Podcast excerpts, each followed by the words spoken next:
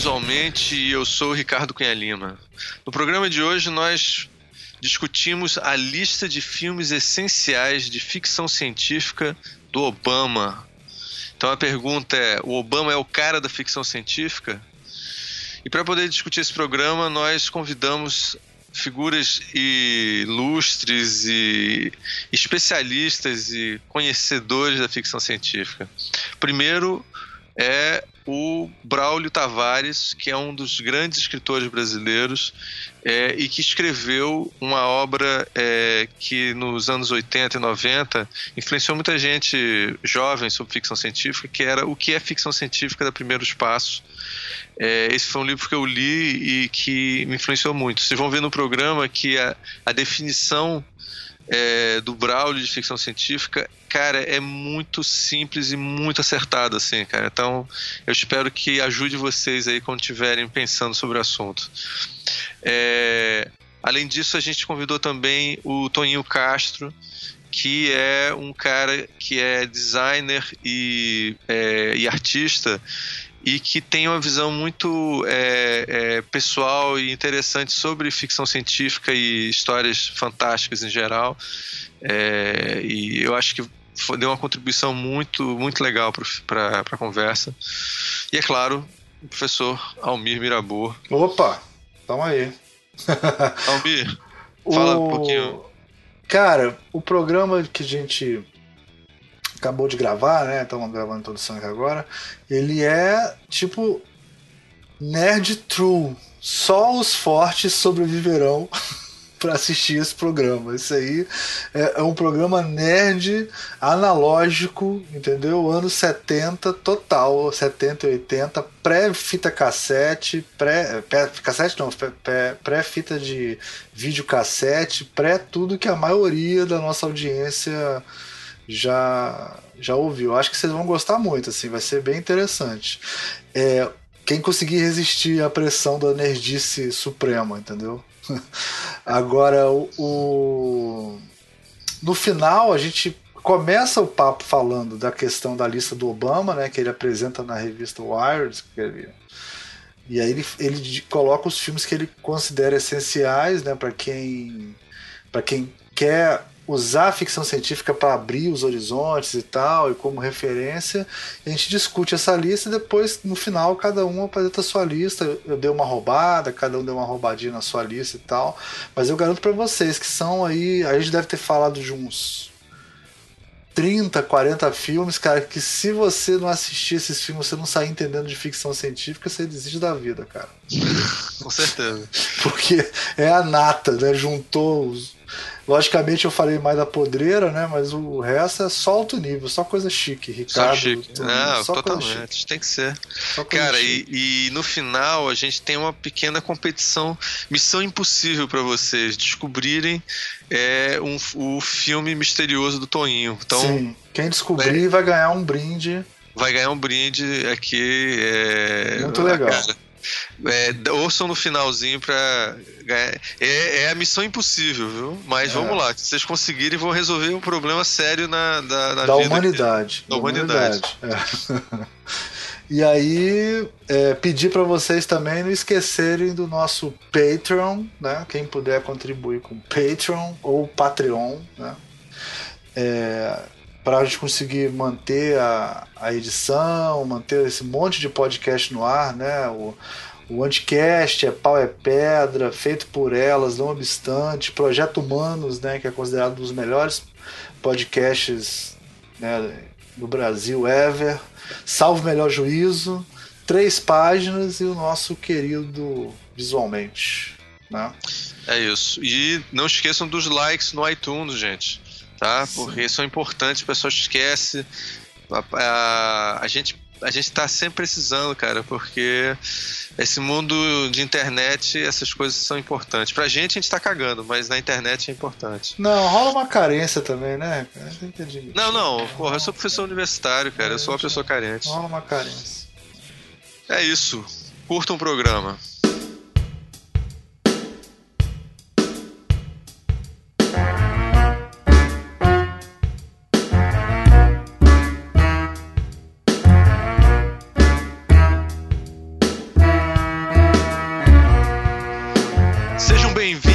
Mais um Visualmente. Aqui quem fala é Ricardo Cunha Lima e hoje nós vamos discutir ficção científica pela ótica do Obama, o presidente dos Estados Unidos. Para isso nós temos aqui alguns ilustres convidados. O Braulio Tavares. Braulio, dá um oi pra gente. Olá pessoal, bom dia, boa noite, sei lá quando é que isso vai ao ar. Só uma pergunta. Toninho Castro. Bom pessoal, aí, salve. E é claro, o nosso Almir Mirabô. Opa, beleza. Então, gente, para começar a conversa, eu vou passar a palavra para um cara que consegue ser mais nerd de ficção científica do que eu, o Almir Mirabô. Não sou tão nerd, não. É porque eu gosto de, científica, de ficção científica de verdade. É entendeu? porque você é um positivista. Eu gosto de, eu gosto de verdade. Eu vou, ó, Braulio, avisar que o, o que você se preparar, viu? O Almir é um positivista, viu? Ele certo. Eu, eu sou negativista quando eu falo com positivistas e vice-versa. Eu sou positivo e negativo invertidos.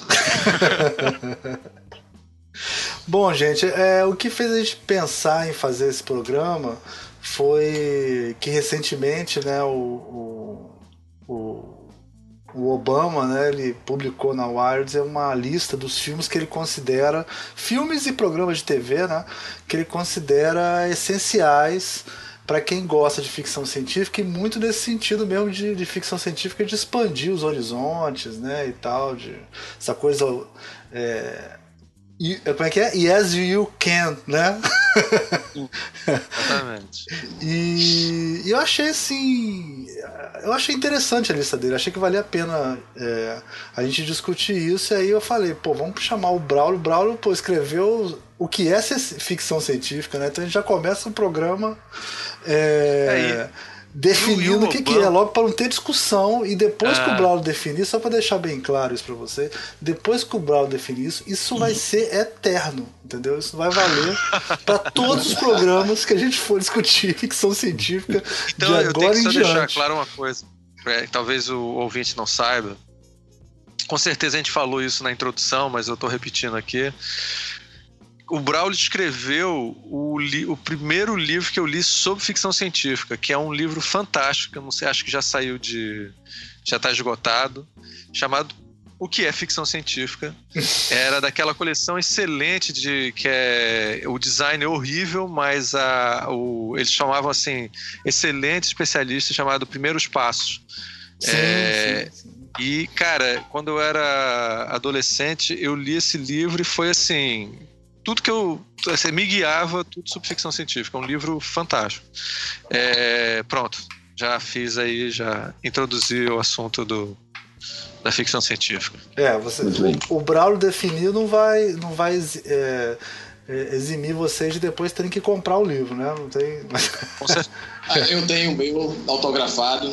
Ah. E, é, e tenho da Elisa Braulio autografado, porque eu nunca consegui entregar para ela. Ah, tá. mas o livro está esgotado, eu pretendo é, republicar. Veja só que coisa interessante. É um livro de 1986, a primeira edição dele é de 86, e eu peguei recentemente, justamente que eu estava conversando com o Toninho sobre a possibilidade de reeditar esse livro. E eu peguei, fui pegar aqui, que eu não olhava esse livro há anos, dei uma lida assim por alto, e um livro de 1986, ou seja, 30 anos atrás, eu não mudaria nada, praticamente nada. É, ele é muito bom. Ele é muito Inclusive... bom. Na época eu li também o livro, a, o livro do Isaac Asimov sobre ficção científica. E eu achei o Isaac Asimov muito restritivo nas definições dele. Ele só é o Almir pra, que pra gostar. É. É. Só o Almir talvez gostasse, assim. Não, ele é mais Mas careta o... que o Brown. A gente até já conversou sobre isso, a, a visão é. do. Mas o, inclusive, a partir de agora, então, é, você sabe que tudo aqui é projetado porque a gente é design, né, Braulio? Então, esse programa uhum. é em homenagem também aos 30 anos do que é ficção científica, porque isso a gente pensou nisso antes. A gente já sabia, você comentou agora, mas a gente. Isso é o chamado design retroativo. Exatamente, exatamente. É o design disruptivo retroativo, entendeu? A gente a gente projeta tudo aqui, inclusive voltando no tempo. Mas, ah, Braulio, vamos, vamos começar logo a, a botar na mesa não as cartas. Dar, não vai dar pra editar, não. Tem, vai ter que responder. vai ter que responder, ó. Preparem como... o cinzel e o mármore. Então, não tem mistério, não. Ficção científica são narrativas é, que têm como é, núcleo principal aquela coisa sem a qual a narrativa não existiria, uma ideia científica qualquer, uma especulação científica qualquer, e a narrativa toma isso como uma espécie de premissa e desenvolve as, o quê? As consequências humanas, tanto pessoais quanto coletivas, desse fato ou dessa especulação científica. Que aí essa especulação pode ser para o lado das ciências exatas, aí a gente tem a hard science fiction, e pode ser para o lado das ciências humanas, aí a gente tem a soft science fiction. Basicamente hum. é isso. Não, e. e, e... Pô, que definição foi foda mesmo, cara. É, quer dizer, eu. Para a história, para a história. Pô, ainda bem que eu gravei essa porra. cara, olha só exatamente a minha concepção, porque eu li isso naquela época e passei o resto da vida e não. Não é. Vocês vão começar a perceber que o meu sotaque vai ficar mais pernambucano quando eu ficar falando com esses dois caras aqui. Mas é não mudou muito. Eu, é, eu, me lembro quando eu li seu livro que você fazia essa distinção entre o, o hard e o soft, é, e, cara, isso é um ótimo guia para ficção científica. Para mim, é, você vai vendo o que, que é mais ligado com a ficção ou, de repente, o que, que é mais ligado com as questões sociais, né? É... É, por exemplo, tem um grande número de livros, de obras, assim, filmes também e tal, não sei o quê, que muita gente diz que não é ficção científica porque são é, histórias sobre a mente, sobre alguma coisa peculiar no funcionamento ou da mente de um personagem ou da mente humana de um modo geral. Para mim, isso é ficção científica porque eu considero que, por exemplo, a psicologia é uma ciência. Então, se você está explorando o funcionamento da mente e vendo possibilidades narrativas em torno disso, para mim é um livro de ficção científica. Agora, muita gente diz, mas ali não tem tecnologia, ali não tem computador, ali não tem espaçonave, não tem marciano e assim. Isso é uma argumentação que eu vejo como totalmente irrelevante. Entende? Entendi. Então. E aí, Elmir? Não. Você eu, concorda com isso? Eu concordo e, e, eu acho que é abrangente e vai um pouco de encontro né, a essa crítica que, vamos, vamos dizer assim, da, é como se a ficção científica clássica fosse mais hard, né? E o que está se, se produzindo agora, que eles estão chamando de ficção científica social, né? É, uhum. Continua se enquadrando perfeitamente na sua definição, né? Que é perfeitamente. É, que porque ela continua voltar, ela, ela, ela, ela é, continua prestigiando né, é, as ciências humanas, né, quer dizer, ou o que for relacionado mais às ciências humanas, né. Mas também nas ciências, na, na essa crítica à ficção científica clássica também tem muito do eurocentrismo, né, a, é, que é essa coisa do homem branco, de não ter personagens femininas, de não ter quase menção a, a outras etnias, né, que não seja é, anglo-europeia, né, e tal. É, você acha que isso faz sentido? Pra, pra Quer dizer, hoje em dia está mudando dia, isso, né? É. Eu, diria que isso começou a mudar quando você pega aqui, é, é, essas histórias da ficção científica e tal. Essa é, predominância de heróis é, brancos, louros, heróicos e tal, que não tinha chinês, não tinha chicano, não tinha negro, não tinha índio, não tinha nada disso. Isso foi muito entre os anos 20 e os anos 60 nos Estados Unidos no, em meados dos anos 60, não foi só a música que mudou, não foi só o cinema que mudou, artes plásticas e tudo mais. A ficção científica começou a mudar também em meados dos anos 60, que é a fase que lá ele chama de New Wave, lá nos Estados Unidos. Ah, essa, essa, fase de New Wave se caracterizou em grande parte pela presença de é, personagens principais de outras etnias orientais, japoneses, é, latinos, é, e, e, de outras nacionalidades que não fossem os Estados Unidos. De certa forma, a ficção científica começou a ser lida por leitores adultos que já estavam acostumados e expostos a um outro tipo de literatura, quando na época da Pulp Fiction, das revistas populares, quem, a grande maioria que lia isso, muito mais da metade, eram garotos, adolescentes de 13 anos sim, em diante. Sim, sim. E, e, se eu não me engano, pelo, lembrando do seu livro que eu li várias vezes quando era garoto, é, o grande autor desse, dessa New Wave é o Ballard, né? Que é o. escreveu vários livros que não podiam se encaixar dentro da ficção. Ele é um inglês, né? É, e ele escrevia histórias meio apocalípticas ou histórias que não seguem nenhum modelo de ficção científica que o Isaac Asimov poderia estar incluído, né? Isso, eu acho até que o J.J. Ballard era um cara que é, para mim é um dos melhores escritores que exprime esse, esse perfil da ficção científica europeia, que é bem diferente da ficção científica americana. Então, a ficção científica inglesa, ela sempre teve uma, um aspecto assim meio pessimista com relação ao futuro. E a ficção científica americana era muito aquele negócio, vamos conquistar a galáxia, que é bem o espírito geral dos Estados Unidos. Nós somos o, o, povo escolhido que vai dominar o mundo, vamos civilizar Marte, depois vamos civilizar Júpiter, depois vamos tomar conta da Via Láctea e tudo mais. E a ficção científica inglesa, do Ballard e dos outros na época, anos 60, dizia assim: isso não vai dar certo. A, a civilização está se encaminhando para catástrofes, para destruição, ela tem dentro de si o, vamos dizer assim, o, o germe, o vírus de sua própria destruição. Essa mentalidade foi uma coisa muito importante porque ajudou o amadurecimento da, da própria ficção científica americana, que era muito adolescente, muito otimista muito juvenil e muito, vamos lá, rapaziada, que tudo vai dar certo. E a ficção científica inglesa ajudou a trazer um ponto de vista mais sério, mais adulto e, num certo sentido, um pouco mais pessimista para a literatura toda. Mas menos cientificista, né? menos positivista, menos ligado a, a invenções e mais catástrofes e coisas desse e, tipo, né? É, e mais análise. O Ballard, por exemplo, o Ballard, Ballard é um cara que uma grande influência, duas grandes influências dele são as teorias de Freud e o surrealismo europeu, francês dos anos 20. Você não vai encontrar muitos escritores norte-americanos da época que tivessem essas duas coisas como principais influências. Pronto, gente, olha só. A gente acabou de resumir um negócio super complicado. Se vocês seguirem isso, vocês nunca vão se perder, viu, ouvinte? você não se perde mais em ficção científica, tá? Ai, é só você seguir esses dois, dois eu não posso dar paradigma porque o Ricardo Arthur não deixa, mas assim, mas são esses dois eixos, assim, eu acho não, Vamos peraí, se o Braulio falou é paradigma, cara. Isso é verdade. Se o Braulio você falando não é paradigma, mas ele foi ele que falou, tá gravado, virou é verdade, paradigma. É verdade. Agora, Na realidade, eu só tô repetindo ele. Você tá repetindo, exatamente. É, já virou paradigma isso aí. Agora é vamos, vamos, vamos entrar na, na lista do Lobão, que ela é grande e dá para se divertir, né? Primeiro, primeira coisa que eu acho, tá? Eu não sei por que, que ele escolheu oito, né? Assim, é um, é, um, é um número. É um número aleatório, né? Mas. São os oito anos de governo dele. Boa!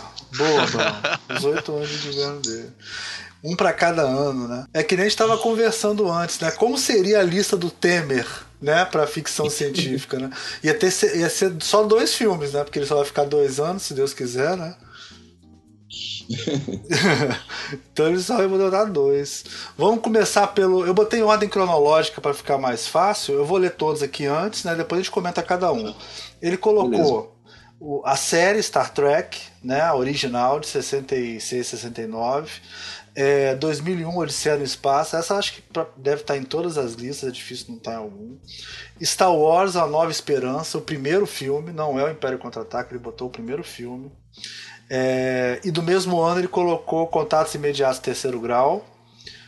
Colocou depois em 1900, aí entra na, na década de 80, ele coloca Cosmos, Blade Runner, e aí em 90 ele coloca é, Matrix, e em 2015 ele coloca o Marciano. Como é que é o nome em português, gente? É Perdido em Marte? Perdido né? em Marte. É, Perdido em Marte, que foi um filme recente de 2015. E aí, quem quer começar a falar? Vamos lá, Star Trek. Vocês colocariam na lista? O que, que vocês acham? Toninho, o que, que você é, acha, Toninho? Não, não colocaria na lista, não. Eu não gosto de Star Trek.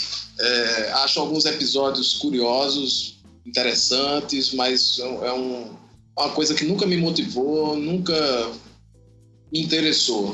Eu sempre achei, sei lá, acaba que você vê muitos anos depois de, de quando passou, então eu achava tudo meio tosco um pouco, sabe? Umas cenas meio. Nada de Star Trek salva, nada de Star Trek, nem filme, nem, nem outras séries, nova geração, não salva nada. Ou eu só gosto essa... muito do, do Star Trek último agora, não esse segundo, né? O primeiro. Quando retoma no cinema a, a, os filmes. Com J.J. Abrams. Abrams. Isso, eu adorei, gostei muito, assim. Achei é, eu também, eu, é um dos que eu gosto mais também, Toninho. Eu ah. acho o, esse, o primeiro episódio, esse, esse quando exatamente o que você falou, que destrói o planeta do é, do, do Spock, do Spock, né? Embora o meu irmão tem umas críticas violentas a esse filme, mas mas uh, mas eu acho legal. Mas ele está ausente. É chato. Tá ausente. Mas ele está ausente, ele não pode dar opinião. Ele não pode dar opinião. Mas, em geral, eu acho Star Trek chato, assim. É, é, eu não sei se é porque eu vi isso numa televisão também não muito generosa, sabe, no meu tempo. Enfim, mas eu vi outras coisas na mesma televisão que eu gostei. Então, o Star Trek, para mim, tá fora de uma lista. Tá fora dessa minha lista, entendeu? Não que ele não tenha importância, não tenha uma relevância, enfim, pop, né? É inegável. E, vo e você, Braulio? É, eu colocaria pela importância que eu sei que Star Trek tem. Agora, não é uma importância minha, pessoal. Eu, eu, não tenho uma recordação assim. Eu não vi Star Trek na televisão. Quando eu vi Star Trek pela primeira vez, eu já estava com mais de 30 anos, eu já tinha escrito esse, esse meu livro e tudo mais porque na época em que Star Trek passou na televisão no Brasil, eram épocas que eu não via muita televisão, eu não tinha televisão em casa, que nem sempre eu tive televisão em casa, durante muito tempo isso não me interessava e eu acabei perdendo. Agora, eu reconheço a importância que Star Trek, Star Trek tem, principalmente por, pelo seguinte: Star Trek é uma espécie de uma embaixada da Terra, vogando pelo espaço e entrando em contato com outros, outras raças, com raças alienígenas, pessoas, seres completamente diferentes de nós, é, sistemas políticos, sistemas de governo diferentes de nós, valores espirituais, religiosos, crenças é, de outros povos diferentes dos nossos, e os humanos de Star Trek, eles se sentem é, levados pelas circunstâncias a interagir com esse pessoal. E isso é um lado que a crítica sempre levantou como sendo um lado positivo da série, e eu reconheço. Porque, por exemplo, Isaac Asimov, que é um dos grandes autores da, da FC, que eu admiro demais, mas vejam como foi que é, Asimov concebeu a, a galáxia dele para os grandes romances dele, a, a série da Fundação e tudo mais. A grande invenção de Asimov é o Império Galáctico e a, a galáxia totalmente humana. Sim, sim. Uma galáxia só povoada por humanos. Então, em todas essas trilogias, esses grandes romances de Asimov, não tem um alienígena sequer. Você não esbarra nem num porto-riquenho. é só humanos e, e, todos eles humanos parecidos conosco. Sim. Ao passo que Star Trek enriquece essa coisa. Então, acho que ela, a, a, série deu um passo gigantesco além da concepção de Asimov para dizer: não, peraí, existem outros. Vamos dialogar com esses outros, vamos guerrear também, quando for necessário, com esses outros vamos negociar, vamos estabelecer um limite. Eu fico aqui, você fica lá no seu lugar, um não invade o espaço do outro. Então, nesse sentido, Star Trek tem uma, uma proposta humanista que me parece mais é, cosmopolita e mais aberta para o futuro do que a de Asimov, que era como que é um pouco uma reprodução daquela visão do americano médio, né? Que no, no mundo só existe os Estados Unidos e lá fora não existe nada. Sim, sim. Eu acho que Star Trek tem uma coisa também que é importante, que eu acho que tem três coisas, tem três, três seitas de fãs que a gente tem que respeitar, cara. É o Kiss Army, que são os, os, fãs do Kiss, os fãs do ACDC e os fãs de Star Trek, cara. Esses três, esses são fãs mesmo, cara. Eu, eu diria que ah, muito da cultura nerd existe por causa de Star Trek, por causa desses fãs de Star Trek. Acho que se hoje em dia tem convenção, se tem toda. Eh, vem, eh, eu vou, eu vou, vou dizer assim: vamos botar aqui quadrinhos e Star Trek é o baldrame disso aí, cara, dessa cultura nerd nossa atual, assim. Nesse sentido que Star, eu tô falando. Né? Nesse sentido Star que eu tô Trek não tem. O Star Trek não tem fãs, tem militantes. Militantes, é, é por aí. É por aí. É... E eu, eu não, não consigo militar. Você não consegue. você, você, Ô Toinho, é você minha... é patak. Você é patak. Agora, o, interessante na coisa do Star Trek, do, dos contatos, de como fazer contato com as civilizações e tudo, é que eles têm um protocolo de contato. Não é um. Ah, vamos sair por aí fazendo contato. Não, é uma coisa não. programada, protocolada. Sim. Eles têm regras, né? Sim. A gente vê isso na série, que tem todo um, um um procedimento, né? Eles são funcionam como embaixadores e, e, não tem que ser desse jeito, tem que ser dessa forma, não daquela outra. Não, você não pode fazer isso, temos, não podemos interferir, é. né? Coisa da não interferência.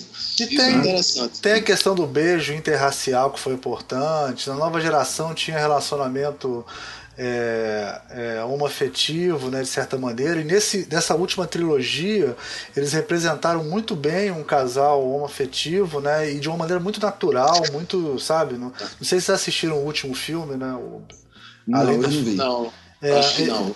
O, um, um dos tripulantes, ele, ele, ele é casado, né, com com uma pessoa do mesmo sexo, assim, e isso no filme passa de uma maneira tão natural como seria numa sociedade evoluída. Eu acho muito legal essa coisa do. É um ser humano melhor, né? É, Star Trek tem essa coisa, do ser humano melhor. Eu acho que o Obama até uhum. botou na lista muito por causa disso, porque é essa coisa de Yes, you é can mesmo. Né? Essa esperança. Não, né? é, é, é, interessante também o fato de ter um, um, personagem sem sentimento, né? sem, Sim. sem emoção. Isso é curioso num, num, num cinema, num, numa televisão como a americana, que é pautada pelo melodramático o tempo inteiro. Né? Tudo tem muita emoção, tudo tem uma carga emotiva grande. É uma emoção de uma natureza meio louca, mas enfim. E ele, é, ele é o espelho do ser humano, né? Que, ele é, acaba. Ele sente emoção. emoção. É. E ele é o nosso espelho, é. né? Nesse sentido, né? Isso, exato. É muito interessante. Ele não tem emoção, ele não compreende muito bem a emoção. Eu acho isso interessante. Star Trek tem esse personagem interessante. Que é, isso. e de certa é. forma também o Sr. Spock ele corresponde a um, um arquétipo que já tinha dentro do cinema americano, que era o Buster Keaton. Era o comediante que não ria, não tinha emoção nenhuma. Boa, as, também, aconteciam é as coisas mais catastróficas e mais engraçadas em volta dele, e ele não sorria absolutamente. E o Buster Keaton ele tinha também com um estúdio, não lembro que estúdio era, mas ele tinha um contrato que ele não poderia jamais sorrir em público. Ele não podia ser fotografado num restaurante ou numa festa sorrindo, porque isso quebrava a imagem dele e tudo mais. Quando apareceu o Sr. Spock em Star Trek, foi a primeira coisa que eu me lembrei foi Buster Keaton. Interessante, é, boa. Interessante. Boa. É muito legal essas coisas que os dois falaram, assim, o, o, o, a coisa do Buster Keaton também, e essa que o Toninho falou do personagem atípico, né? A gente, uhum. não, a gente não imagina muito no Aventura um personagem sem emoção, né? É sempre as pessoas vivendo no, no limite das emoções e um cara lá. É diferente, né? Interessante. Outra figura que me lembra o Sr. Spock, que eu acho que ele faz uma certa referência indireta, é Sherlock Holmes, o cara que também não tinha emoção, que era somente cérebro, né? Sim, sim. É. sim. Verdade. O Sherlock Holmes valia até um programa depois com, com você, Braulio, porque nós dois somos fãs do Sherlock Holmes, né? Pois é, vamos e a... Não, mas você, você curte, você, você curte esse universo. E a, a no Sherlock Holmes, ele, é, na, na primeira história, que acho que é o, o sinal do. É o. É, o Estudo Vermelho. O, o Estudo Vermelho. É, ele não ele é, ele é tão focado que ele não tem nenhum conhecimento sobre é, astronomia, a astronomia. Então ele não, sabe, ele não sabia exatamente como é que funcionava a rotação da Terra, porque ele exatamente. achava informação que não importava para ele. Assim. Ele não é, gastava acho... tempo com isso. Ele não gastava tempo com isso, né? Então é, é, é, é, tem um pouco disso do Spock, que é um cara que é, é quase ele é quase uma máquina, o Sherlock Holmes e o e o Spock também tem esse lado meio não humano, né? É, e, e é, e é muito útil naqueles momentos de desespero, de crise, que o cara está sendo bombardeado, invadido, sei lá o quê, e as pessoas começam a perder a cabeça, aí o cara dá um passo à frente e diz: Nós precisamos fazer isso, isso, isso, tomar tal e tal coisa, tal, tal, tal. Então, todo mundo admira quando é num momento descontraído, normal do cotidiano, você diz: Pô, esse cara é meio chato, não entende uma piada, não ri e tudo mais, mas ele é extremamente útil no momento de crise. Sim, sim. Agora, só para é, é, contrapor né, o que o Toninho falou, porque realmente você vê a série, ele falou, né, ele viu depois e achou tudo muito antigo, sei lá o quê. E aí, a segundo item da lista é 2001 Odisseia no Espaço, que é um filme feito na mesma época de Star Trek, né? Mais ou menos, né? Na verdade, uhum. Star Trek foi 66, 67, parou um ano, voltou em 69, se eu não me engano. O, o, o e 2008 no Espaço foi em 68, então mesma época, né? Assim, é, que é um filme que se sustenta até hoje, né? Assim, Na minha opinião, pelo menos. Né? É, o que, que vocês acham? Eu acho que ele virou o grande é, referencial é, da, é, da ficção científica no cinema, porque ele fez evoluir em muito a, a, tecnologia do cinema. Eu já li artigos assim, o cara mostrando coisas inventadas por Kubrick e pela equipe dele, que se incorporaram, que hoje em dia qualquer filmezinho tem obrigatoriamente que usar aqueles processos, aquelas coisas. Isso era uma coisa meio inédita na época. A qualidade dos, dos efeitos especiais de 2001 Odisseia no Espaço era uma coisa de, de, deixar o sujeito aplastado. Eu vi o filme na época do lançamento, eu vi em Campina Grande em 1969. E quando você ia ver aqueles detalhes, aquela coisa toda, você via que o cinema tinha galgado um degrau. Não só o cinema de ficção científica, o cinema como arte, como técnica, de um modo geral. Para mim é um divisor de águas, deixando de lado, inclusive, o aspecto ficção científica que o filme tem.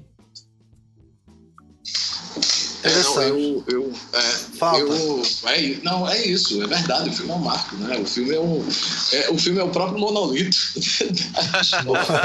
é aquele filme com, com todo mundo em volta dele absorvendo alguma frequência de conhecimento, isso aí não, não, não resta a menor dúvida. Ah, mas eu vi na televisão, né, a primeira vez. Vi na televisão, aquela, eu, os grandes filmes da minha vida, eu vi na televisão. Assim, pelo menos boa parte deles, né? Porque estava lá no Recife, esses filmes ou eram filmes dos anos 60, né, que não estavam mais em circuito, ou filmes que não chegavam aqui no cinema e acabava vendo na televisão, com, com, com é, às vezes dublado, né, às vezes não, a maioria das vezes dublado e, e, e com comercial, né, com, com, intervalo comercial. E foi assim que eu vi é, 2001, inclusive naquele formato 4x3, né, ou seja... Que já corta, né? Cortando, enfim, eu vi um filme dilacerado e gostei na época. Assim, gostei do filme, mas eu acabou que eu acho que por causa disso eu me ativo a, a detalhes que, que, sei lá, as aeromoças, sabe? A roupa delas. Sim, é genial, é, cara, é genial. É, é, mas sei lá, eu, é isso. Eu achei aquilo, aquilo me incomodou de alguma ah, forma. Ah, você não gostou? Ah, não, não eu acho muito legal eu, eu, comecei a achar que ele estava explicando demais, que, que no, no, no, espaço faz silêncio, sabe? Que tudo é meio devagar e que. Mas, cara, em 69 eu, ninguém tá. sabia disso, Toninho. Ninguém sabia. Não, ninguém sabia que. Entendeu o que eu tô falando? Sim. Não, sem dúvida. Mas eu não vi Olha, Naquela época, se, a linguagem do cinema naquela época, se você fosse botar um filme daquele com aquelas imagens para alguém fazer uma trilha sonora, ia ter violino do começo até o fim. Sim, dentro daquela hoje. centrífuga, dentro daquela espaçonave, era só vindo pei, pei, pei, Ninguém ia suportar aquela porra. Como até hoje. Mas acontece que eu vi o filme no cinema é, anos depois. Sim. Na verdade, eu já morava aqui no Rio de Janeiro, ou seja, depois de 97. Eu acho que o filme foi, sei lá, é, é, remasterizado, não. Enfim, fizeram uma versão nova, uma cópia nova, toda bonitinha e tal, eu fui ver, ver no cinema. E aí a impressão é completamente outra, porque é um filme é. de cinema. Né? É um cinematográfico. Então, eu, pô, a gente saiu do cinema sem saber o que falar, sem saber o que dizer. E no meio do filme tem aquele intervalo, fica a tela preta, aqueles ruídos, Sim. sabe? Aquela. Ah, aquilo é uma coisa impressionante. Aí o filme me impressionou muito. Aí realmente eu acho que aí eu entrei no filme. Sim. No processo. É, em relação a design, tem coisas interessantes nesse filme. Se você observar o mobiliário, cara, que ele botou em Sim. 69, era bem modernista, lógico, todo mundo já sabia que era modernista e tal, mas é uma coisa que era muito é, sei lá, o cara de gola rolê, sabe? Aquela coisa que nos anos 2000 todo mundo usava também, sabe? O, laptop, que acabou que não apareceu, mas tinha uma maleta que era um laptop, quer dizer, teve muita coisa de design. E, e eu acho que, que ele era Fala. didático, né? Ele era muito didático, eu concordo com o Toinho. Ele era muito didático, mas eu gosto dessa coisa didática. Ao contrário de Interstellar, que é um didático ruim, nesse filme eu acho um didático bom entendeu? Essa coisa de explicar é. desse jeito. Mas você, tipo... é, um, mas você é um, é um positivista, Almir. É, é, não, claro que você gostar do Josh. É, e o Stanley Kubrick não faz nada ruim, né? Tem isso, né? Nunca é. Cara, mas. É, mas é um grande filme, né? tá posto isso. É, é, É, é claro que a gente tem que assistir esse filme pensando que ele foi feito em 69. É, isso é muito, muito importante. Eu lembro, tem, tem uma história que é clássica, a gente até em outros momentos já conversou sobre isso, que eu fui mostrar para o Ricardo o Pet Sounds. Ele ficou muito pouco impressionado. muito pouco então, impressionado. Explica o pessoal o que é o Pet Sounds. É, não, o Pet Sounds é o disco super ultra clássico do Beach Boys, de, de, eu acho que é de 67, né?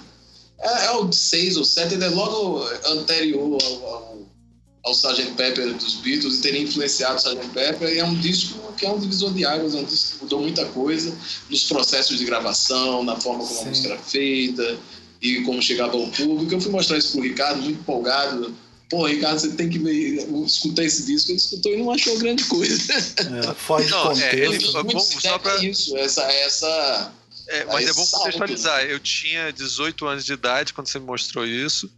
E você também comparou. Se você disse para mim, é, esse, os Beatles são a merda, o que é bom mesmo é o Pet e aí eu com 18 anos. Aí eu com 18 anos fui ver e aí falei, porra, os Beatles são bons. Bom, porra nenhuma, é só uma bosta esse negócio. Isso aqui Beatles, que é música merda. de verdade. Isso aqui é música e tal. e aí eu vi, e, assim, mas, mas é só pra falar assim. É, embora eu não conhecesse o Braulio lá, ele me influenciou Ou seja, o Toinho, em 1980, já era hipster, né? Ele já tinha. o Toinho foi um pré-hipster. Ele foi um pré-hipster. Ele sempre teve é. barba. Eu não conheci o Toninho sem barba. Pois é. Ele é hipster. Ele andava de é, chinelo e calça e, e, calça boca de sino, sei lá, e Adidas, não, aqueles tracinhos do lado. Isso não. Isso não. Isso. Óculos Ray-Ban, sei lá, isso é hipster.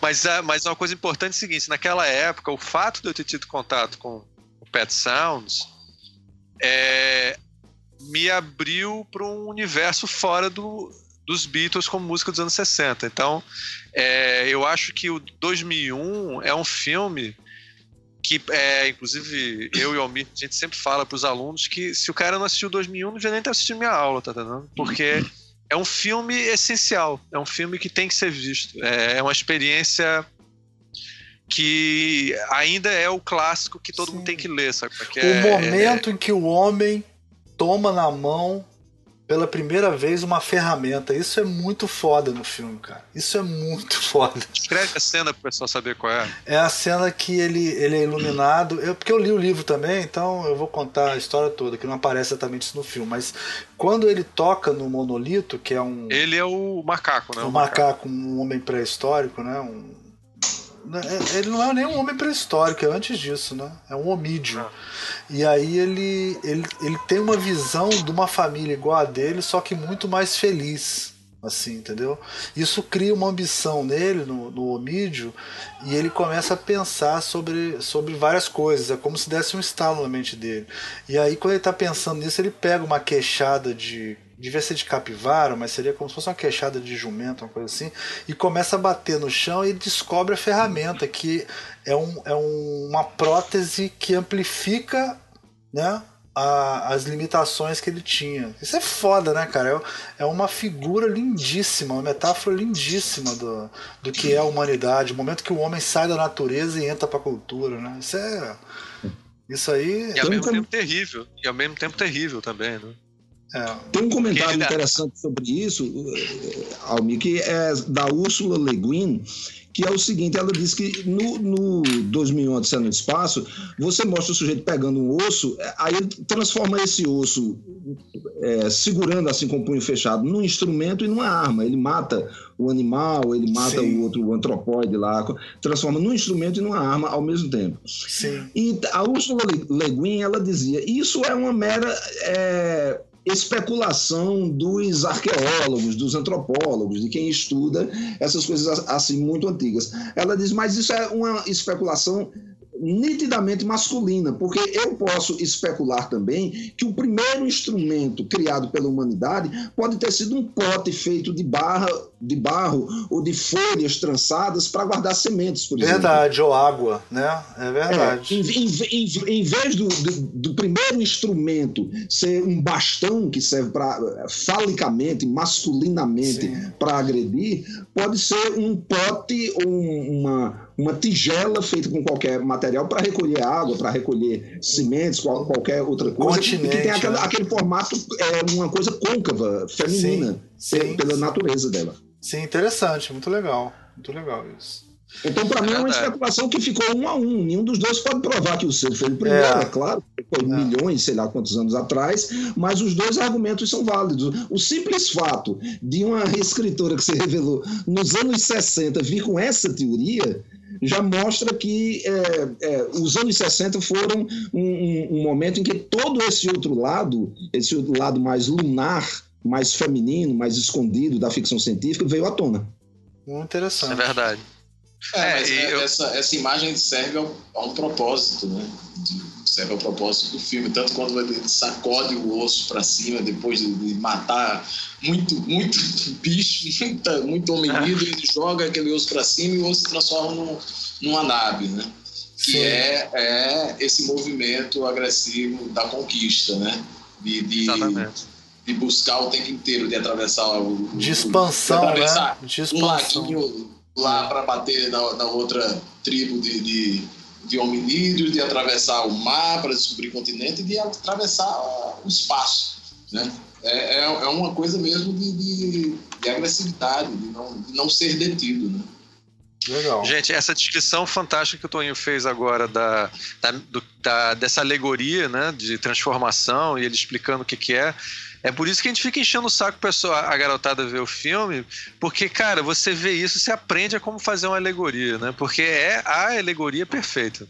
Não, e a o gente Star poderia fazer um podcast mas... inteiro só falando do começo de 2001 Odisseia no Espaço, dos vários aspectos, né, que tem no é, é uma obra de arte mesmo, é indiscutível, né? É, é indiscutível. E assim, o final do filme dá três podcasts, assim.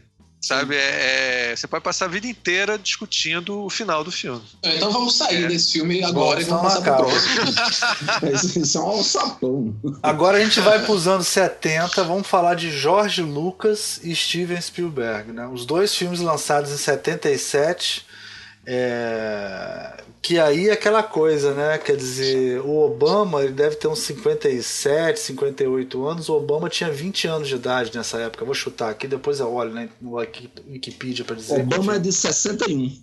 61. Então é que ele tinha 18 anos. Não é isso? Isso. Uhum. Né? É, e, e. Não, 61, 71, 16 anos, né? 16 anos. 16 anos. É, desculpa, Braulio, eu sou designer, não sou engenheiro.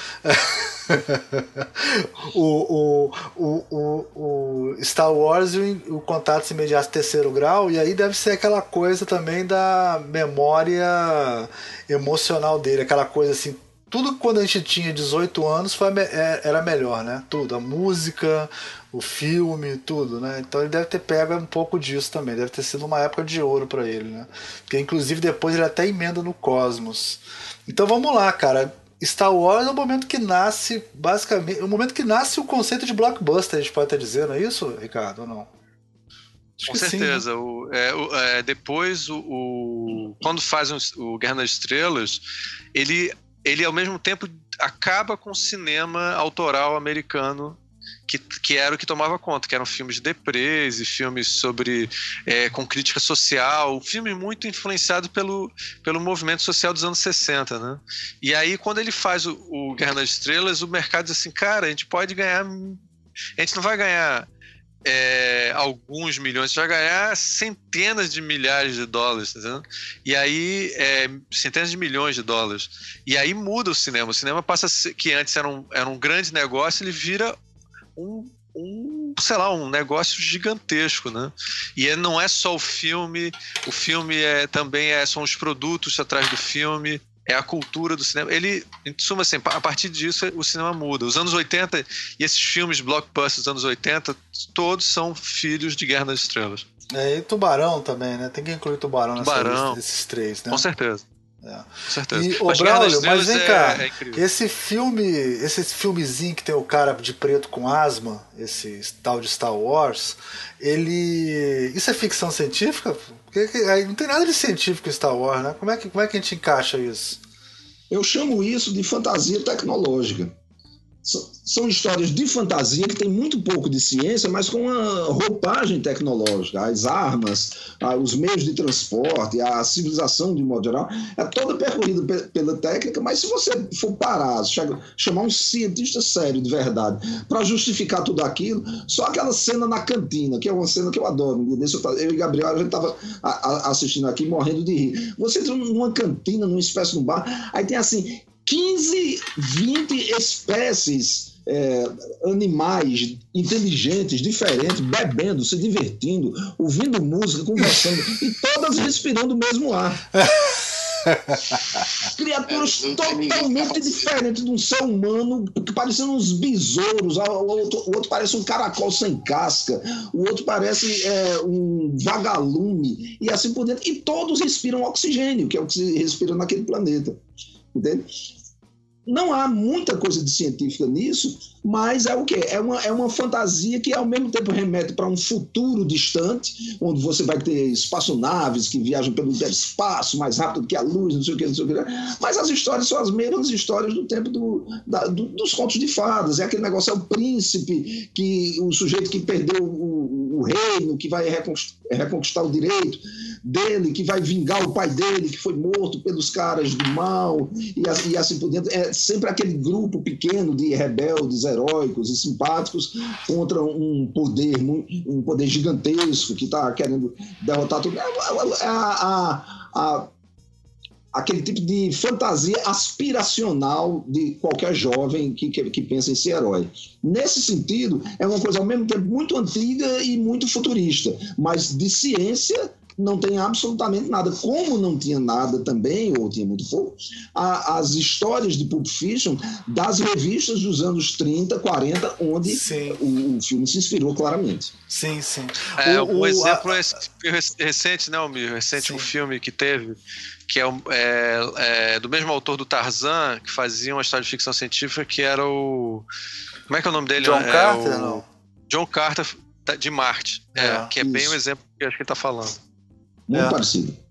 O, o, É o curioso de Star Wars que a gente fala, o Brown falou agora do- no futuro, futurista, mas a gente na verdade nem sabe se se passa num, num futuro, né? Não, ele diz que é Pode muito, ter. muito tempo atrás, né? Na verdade. Ele fala long, long É, time não, ago. e, É. sabe-se lá o que é muito tempo atrás naquele, naquele lugar, né? É, Pode ter acontecido há milhões de anos atrás, na verdade. Né? É, mas é, é um, é um filme curioso. Esse eu vi no cinema a primeira vez. Não, esse eu vi no cinema também. Eu fiquei morrendo de inveja do Braulio dizendo que viu 2001 no cinema. Deve ter sido um negócio assim, cara. Melhor tomar LSD, melhor que tomar LSD. Porque, pô. Essa era uma comparação que se fazia muito. Aí, É. Inclusive, muita gente ainda diz assim, a sequência lisérgica ou a sequência de LSD de 2001 é Odisseia no Espaço, porque era na época que estava começando a se falar em LSD. É, anos deve ter 60 ainda. Putz, se, se, se, se Star Wars foi o que foi pra mim, eu imagino se eu tivesse visto 2001. Acho que eu tinha Mas é coisa de muito teen. importante, rapaz, porque naquele tempo tinha muito pouco filme de ficção científica. Quem gostava de ficção, quem era fã de ficção científica, tinha que esperar um ano inteiro para ver um filme, uma produção séria de ficção científica. Era um por ano ou dois no máximo. O que é interessante é que os filmes B de ficção científica a gente via todos, porque eram tão poucos que quando anunciava qualquer coisa, a gente ia assistir, porque dizia, pô, eu quero ver uma espaçonave, pô, eu quero ver um marciano. Tem um ano, um ano que eu não vejo um alienígena. Hoje é to- totalmente o contrário. Hoje a ficção científica virou sinônimo, de cinema blockbuster, é quase uma coisa obrigatória. Sim, todos-. Todos os filmes de super-herói, né, da Marvel, são ficção científica. Eles são filmes altamente. é. Foi uma decisão deles. Você vê que é filme de ficção científica. Os filmes são altamente ficção científica, né? Aham. É uma decisão. é Mais do que o DC, muito mais do que DC. E contatos imediatos terceiro grau? Esse eu achei muito importante também, porque foi uma coisa. Ele tem, tem aquele negócio que é próximo da, da, da realidade do, do, do público. Star Wars era aquela coisa distante, numa galáxia distante, uma luta entre pessoas e tal. No caso do Contatos Imediatos, quando eu era garoto, havia no mercado é, editorial brasileiro muitos livros sobre discos voadores, sobre ufologia de modo geral. Havia um, uma grande quantidade de livros traduzidos aqui, com fotos, com desenhos de alienígenas, de lugar onde fosse uma nave, não sei o quê. E eu, pequeno, eu com 9, 10, 11, 12 anos, eu comprava todos esses livros que apareciam. Já tem um grande número desses livros. É, sobre discos voadores e sobre é, contatos de, de, alienígenas, que não se usava esse termo ainda na época, chamava assim, pessoas de outros planetas, ou marcianos, ou, ou sei lá o quê. Então, eu tenho uma curiosidade muito grande, quando Contatos Imediatos apareceu, era um filme que, de certa forma, pela história dele, é, meio que respondia a, a essa curiosidade que eu sempre tive. Como é que isso poderia ser verdade? Então havia uma curiosidade que era uma curiosidade que fazia parte do, do tinha a ver com o cotidiano da gente, porque na, naquele tempo todo mundo dizia que já tinha visto um disco voador. Aí você ia perguntar o que, que era? Não, era uma luz que passou muito rápido no céu, aí parou, voltou, aí depois fez uma espiral e desapareceu de repente. Todo mundo via isso. Os anos 50, 60 foram, foi a grande época dos discos voadores, porque é, é de 47, 1947, a, o avistamento daquele cara, o Kenneth Arnold, que viu uns discos e começou sim, essa história sim. toda. Então, daí em diante, isso começou a aparecer na imprensa o tempo inteiro. E isso marcou minha infância. Quando eu vi o Contatos Imediatos, era o filme que correspondia a isso, e eu achei um filme extremamente bem feito, bem escrito, bem resolvido. As soluções que ele aponta eram soluções brilhantes. A cinematografia, a linguagem cinematográfica era brilhante também, aquela nave gigantesca, tudo aquilo. Foi um filme que é, me marcou pessoalmente muito mais do que Star Wars. Ah, é interessante. A coisa de se comunicar pela música, né? Foi uma sacada boa dele também. Né? Também, né? uma beleza. Acabou virando a, a, característica da TV Manchete, né? Sim, sim, exatamente. Andando, andando, andando. É verdade. É, é verdade. Eu, eu, é, é eu acho que, para mim, Contatos Imediatos foi, foi o filme.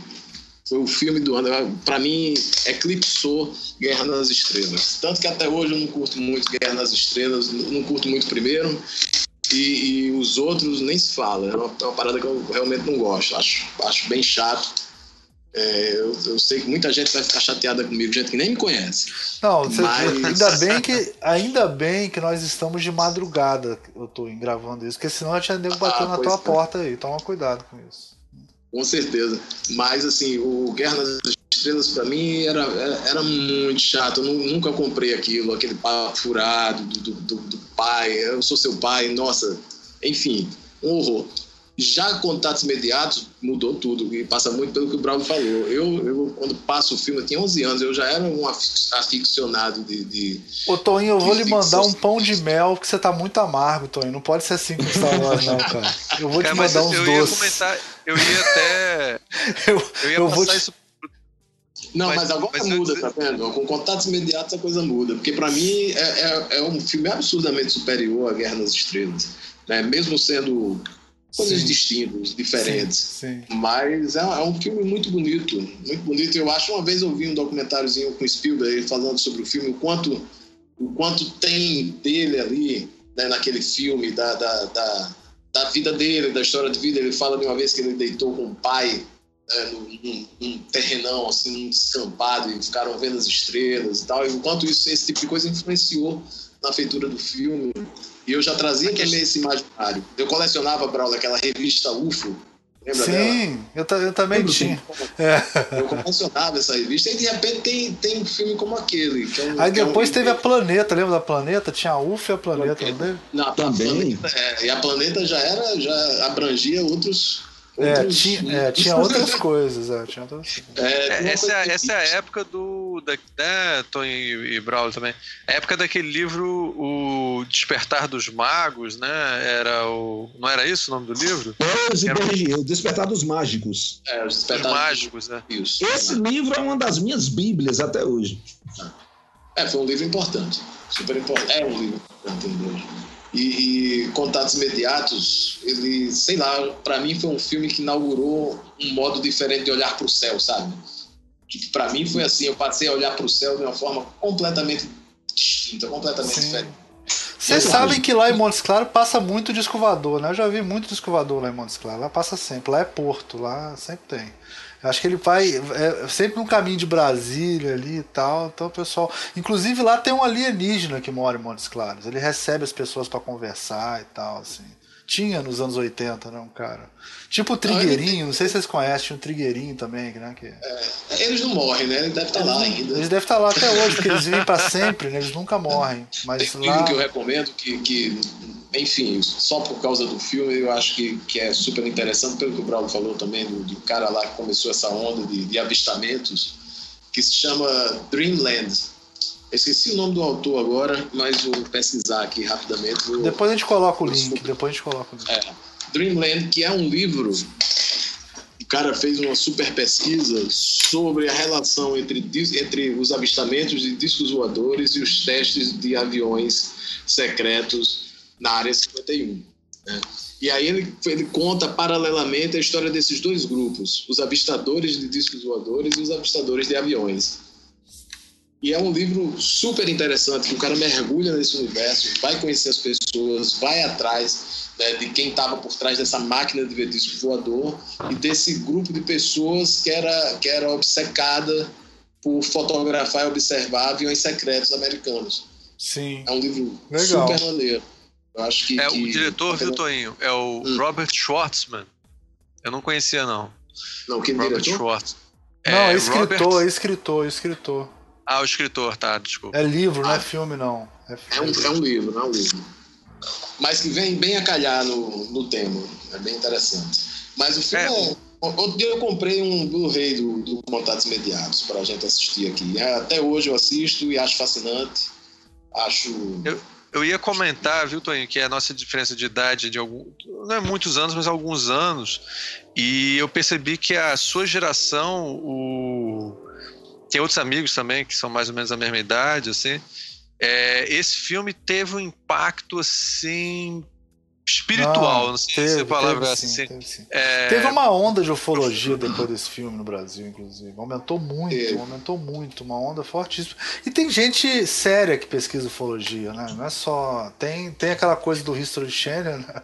Mas tem, tem gente séria que pesquisa não, é, e, tem, e tem a questão também que o Toninho falou aqui, que eu acho que é o fato do, de ser um, um filme é, que marca muito as características boas do, do Spielberg, que, que é tipo falar da falar da, do divórcio, né? Que é uma coisa que as pessoas não falavam no cinema. Sim, e aí sim. ele discute o divórcio, o pai entrando em colapso, a família entrando em colapso com o pai que só faz fazer purê de batata daquele negócio. Quem não viu o filme, gente, ele, ele começa a ver com a, tem a imagem. Ah, Ricardo, do, quem não do, vê o filme, foda-se. Não, não precisa dar spoiler é, de um filme aí, de 77, pô, não é possível. Mas, você saber do que eu tô falando. Aí ele começa a ficar criando a imagem daquela montanha na cabeça, faz com purê de batata, sim, e a família sim. olhando, meu pai tá, tá é. tendo um colapso nervoso, que merda. É, que, que, na verdade já é uma família colapsada, né? Sim. A, é, já é uma família totalmente desestruturada. Sim né, completamente desorganizada. Não, e ele é o único. Aquela família do filme ET, né? Porque o cara acabou de largar a mulher e o filho, tá no México com a secretária, sei lá como é que é. O ET começa desse jeito. Com Sim. a mulher sofrendo e o garoto sentindo a ausência do pai. Gente, mas Aí o divórcio era um tema, né, na época. Esse o divórcio era um tema de vários filmes na época, né? Assim. Uhum. Kramer é, versus Kramer, por exemplo, de que época é. Kramer? 79, entendeu? É um tema super. É, ah. É, aí tem uma coisa de, de, de, de, contatos imediatos que ninguém pode deixar de falar, que é o Truffaut. Sim, lógico. É Sim. É, eu, é, isso em si já é já diz muito sobre quem é Spielberg, né, de ter colocado o Truffaut ali. Sim. É uma, uma homenagem porque Spielberg é um amante do cinema ele, ele ama o cinema e, e, o cinema dele é pontuado por isso. E quando ele coloca o Truffaut ali naquela posição, é, é, é bonito aquilo. Ele está ali homenageando não só o próprio Truffaut, mas a ficção científica do Fahrenheit 451, sim, do Ray Bradbury e assim por diante. Sim. Aqui é, é, incrível. E a coisa que você falou da música, é, se comunicar pela música, né, da, a universalidade da música, isso é fora de série fora de série. E no, e no, final das contas, assim, não, não, se traduz o que é que aquela música diz, né? Assim, a gente vê que é uma saudação, que é algo assim, mas não tem uma tradução. daquilo. É, é um entendimento mútuo de que, bom, é, concordamos em torno desses, desses tons aqui, mas em nenhum momento alguém chega, nossa, isso significa é, estamos, viemos em paz, estamos aqui para ajudar. Não tem um significado. O significado do encontro.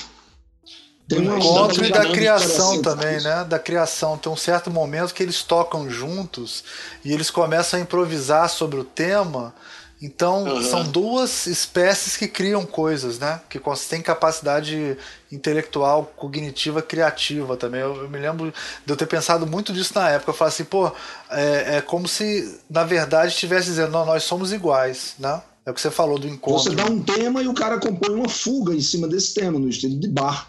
Sim. É, eu acho que mais do que somos iguais é estamos juntos. Estamos juntos, ótimo, ótimo. É, estamos juntos. Estamos, estamos um prolongamento interessante desse filme, nesse aspecto aí que vocês estão falando, é esse novo aí, o Arrival, que está para estrear, do Denis Villeneuve.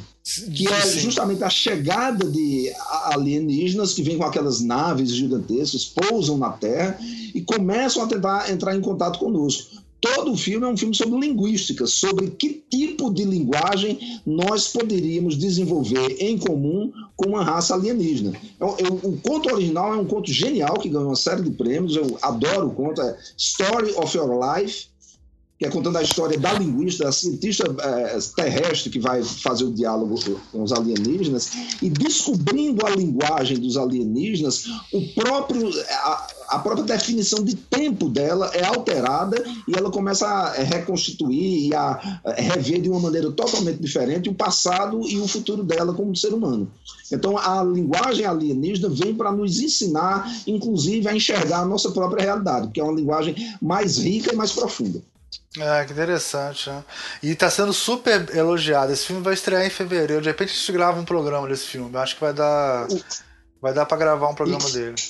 É, e vai então, sair também pela editora intrínseca o livro que é, com o conto em que o filme se baseou. É, Chama-se é, História de Sua Vida e Outras. É do Ted Chiang, que para mim é um dos melhores contistas de ficção científica dos últimos 30 anos. Legal. Esse filme, inclusive, os críticos estão dizendo que vai concorrer ao Oscar. Estão dizendo, né? Tão, tão, tão, que é raro, né? Filmes de ficção científica concorrer ao Oscar. Raríssimo, né? Uhum. Pouquíssimos. Quer dizer, fora efeito especial, né? Raríssimo, né? É, é eles só ganham prêmios técnicos. Só ganham prêmio técnico. Né? É, vamos, vamos para a década de 80, então? Aí o negócio fica mais sério. Porque é o seguinte, agora ele, ele fala de uma coisa que também teve um impacto gigantesco, mas eu só vi no Fantástico essa porra, anos depois eu consegui ver direito, foi é, Cosmos com Carl Sagan, né, que, cara, é, é uma das coisas mais legais que já passou na televisão brasileira, cara, é, é, é sensacional. O cara que não virou nerd, esses nerd leite com pera que existe hoje em dia, de ficar jogando Minecraft, entendeu? É, eles não fazem ideia do que, que era você dar de cara, assim, em, em... Olha a diferença de 3, 4 anos, cara. Você vê ET, Star Wars, Contatos Imediatos Terceiro Grau, Cosmos e depois em 82 vem Blade Runner, cara. É um negócio assim. É o pessoal fala hoje em dia é muito bom ser nerd e tal, eu até concordo, porque tem muita coisa, né? O volume de coisas é muito grande. Mas a mudança social que esse tipo de coisa teve nos anos 80 foi muito, foi muito brutal, cara. Era uma... Nesse sentido, Agora, eu concordo que o cara fala essa coisa de filmes essenciais para expandir a sua mente, sabe? Depois que eu, que eu, que eu vi, por exemplo, é, Cosmos, eu comecei a ler filosofia, eu tinha 10 anos, né? 1980, né? Depois que eu vi Cosmos, eu comecei a querer me interessar por filosofia, eu comecei a me interessar por conhecimento, entendeu? É uma coisa super interessante, assim. É uma coisa que te chamava para ciência, para razão, né? Era muito forte. Não sei. É porque Comenta Cosmos vocês. É, é, é, conectava as coisas, entendeu? Né? Conectava as pontas todas. Era, era uma série didática, né? E o, o objetivo do Carl Sagan era esse mesmo, era, era disseminar o gosto pela ciência, né? E da ciência, não a ciência tecnológica, mas a ciência como um todo, né? Como, como tudo, a filosofia, a psicologia, porque a forma, eu lembro demais, eu posso estar misturando, porque já faz tanto tempo, mas eu lembro de, de, um, de um dos episódios que falava da coisa das dimensões de três dimensões. Ele cortava uma maçã e carimbava assim um, um, num papel. Puta, aquela maçã. foda. É, eu lembro disso. E para falar, para você dimensão não é uma coisa que a gente sabe que é, que a gente entende, a gente aceita. né? Às vezes, ah, são três dimensões, dizemos em três dimensões, mas é um conceito, o que é viver em uma dimensão? Né? Nós vivemos em três. Mas se vivêssemos em uma dimensão, sim, mas o que é viver em uma dimensão? É um negócio complicado e ele traz aqui uma série, um programa. E, e, ver toda essa questão da evolução humana, da, das estrelas, do universo, e puxa para as outras coisas, ele faz a conexão entre tudo. Quem estava ali naquela hora teve a oportunidade de se interessar pelo, pelo, pelo mundo, né? O Cosmos foi isso, foi tipo, maluco, interessa pelo mundo aí que é, que é incrível. Eu lembro do, da minha angústia quando eu fui participar de, uma. Naquele, naquele ano, participar de uma pedalada. Né, monte de bicicleta, pedalando. Opa, pedalar? Cuidado com esse negócio de pedalar, né? Tá dando problema isso ultimamente, viu? Tá até, tá até derrubando o presidente esse negócio é, de pedalar. Mas agora já é, foi legalizado é, é, ah, legalizaram, né? Ah, tá. É. Então tá. Pode e falar aí então. Eu fui participar de um passeio ciclístico e, a minha angústia era chegar a tempo de ver o episódio de, de Cosmos que ia ter naquele dia. Entendeu? E é, é super bonito, super bonito. É, é, gosto muito até hoje. Eu, fui, eu vi o novo, né? O novo também é bom, eu gosto também do novo. É, é mas eu não, eu não consegui ver aquilo não, cara. Eu comecei a ver, foi tipo 10 minutos e ah, não, não vou ver isso, não vou ficar com com a memória lá do primeiro. É, tem alguns episódios que são muito bons desse novo. Eu acho que vale a pena depois tentar ver. Alguns, assim. Tem, o primeiro é meio chato, né? Porque ele fica meio falando que foi o Carl Sagan, o primeiro cara que conversou com ele, por isso ele virou. É, astrônomo não, ele, ele, não é astrônomo, ele tem um. Não é cosmólogo, esqueci o que é ele é. Físico de Astrofísico, coisa. é. E aí, e aí, aí fica muito, né? Mas tem uma, uma parte da, dessa coisa, essa coisa didática, exatamente quando ele faz de tempo, a parte que ele faz de tempo é muito boa, explicando o que, que é o tempo, né? É, é muito interessante. É, tem uma coisa do, do, do Carl Sagan, do Cosmos, que é o Carl Sagan, né? que é um cara que hoje em dia já não, não se fala tanto nele assim, e que, que foi um cara importantíssimo para isso, né, para a disseminação da ciência. Porque não foi só Cosmos, você vê uma série de livros não. muito interessantes, muito bons. Um Essas iniciativas da NASA, a iniciativa da NASA de tirar uma foto, a foto mais distante da Terra, a iniciativa de fazer um disco lá, gravar, tudo isso, isso é a é. cabeça dele. Ele é um cientista muito importante, é um cara super importante. Aliás, o, o disco da, da. Foi a Voyager, né? O disco da Voyager vai ser lançado agora. Ah, é? Comercialmente. É, uma caixa, um box, com três discos dourados, né, que, que traz todo o conteúdo daquele disco lá. É um super projeto que está sendo feito, está sendo desenvolvido. Acho que é com o apoio da NASA, essa coisa toda, e que está para ser lançado a qualquer momento. É uma baba, caro, mas você que tem dinheiro, corra atrás. Ah, não, tudo bem. Eu, eu faço muita pedalada, por isso eu não tenho dinheiro. Consigo. próximo é qual próximo? Não, aí tem, aí tem a utopia total com Cosmos, né? E depois vem a distopia com Blade Runner. Acho que. Fala, Ricardo, um pouco Blade Runner. Você gosta muito, né? Cara, Blade Runner eu tenho que falar porque em um amigo comum nosso aqui, que já fez programa aqui, que é o Kleber, ele é muito, ele tava precisando, ele trabalhava no jornal e precisava de uma matéria que tivesse pessoas que tinham visto muito o Blade Runner. Em 1990 e sabe lá quando, não me lembro mais. Eu quando meu irmão, eu e meu irmão tinham um cabelo bem comprido assim. Eles, é o pessoal ele, o pessoal da Globo foi lá em casa filmar a gente porque a gente teria visto o filme uma quantidade absurda de vezes assim. e aí as pessoas na rua paravam a gente, vocês são os fãs do Blade Runner, cara, sabe? Era um negócio uhum. bizarro, assim. E a gente tinha. Cara, só que o problema é o seguinte: as pessoas que gostavam do Blade Runner, todo mundo assistiu o filme várias e várias, não era nada demais aquilo que a gente, faz, que a gente fez. Assistiu o filme inúmeras vezes. É, quem tinha vídeo Agora, cassete pra ver, né, várias vezes, né? Porque senão não tinha outro jeito, né? Não, sem dúvida, mas, mas, na, mas, naquela, em 90 e pouco, muita gente ah, tinha. Ah, 90 e pouco já tinha, é verdade. É. E aí eu me lembro que quando eu vi o Blade, essa época do, do, do Blade Runner, assim, é, cara, a, o Léo tinha visto tantas vezes, e o Léo tem uma memória boa, é, tinha um, um, um quiz que perguntava qual o movimento de xadrez que o quando o, o replicante está subindo no elevador para encontrar o criador dele, é, ele só deixa entrar porque ele, ele resolve um movimento de xadrez, assim. E ele faz um checkmate. O Léo sabia de cor. Queen to Bishop 6 checkmate. O Léo sabia de cor movimento de xadrez da porra do negócio. Ele não tá aqui, mas eu vou fazer a propaganda dele. Então, assim, era o filme que, cara, era o, é o filme do final dos anos 80. Se final, o Toninho, como o Toninho colocou bem, o, se o é, Contatos Mentais Terceiro Grau foi o filme dos anos 70 do ficção científica, o cara, o começo dos anos 80 é marcado pelo Blade Runner. É que, que você acha? Né, também que ele trouxe uma coisa legal, que era o seguinte: até então a gente mangava muito dos filmes de ficção científica, porque a gente dizia assim: o futuro vai ser um shopping center, porque as, as cidades pareciam um shopping center, aqueles túneis cheios de plástico, de metal, tudo muito limpinho, tudo muito Brasília e tal.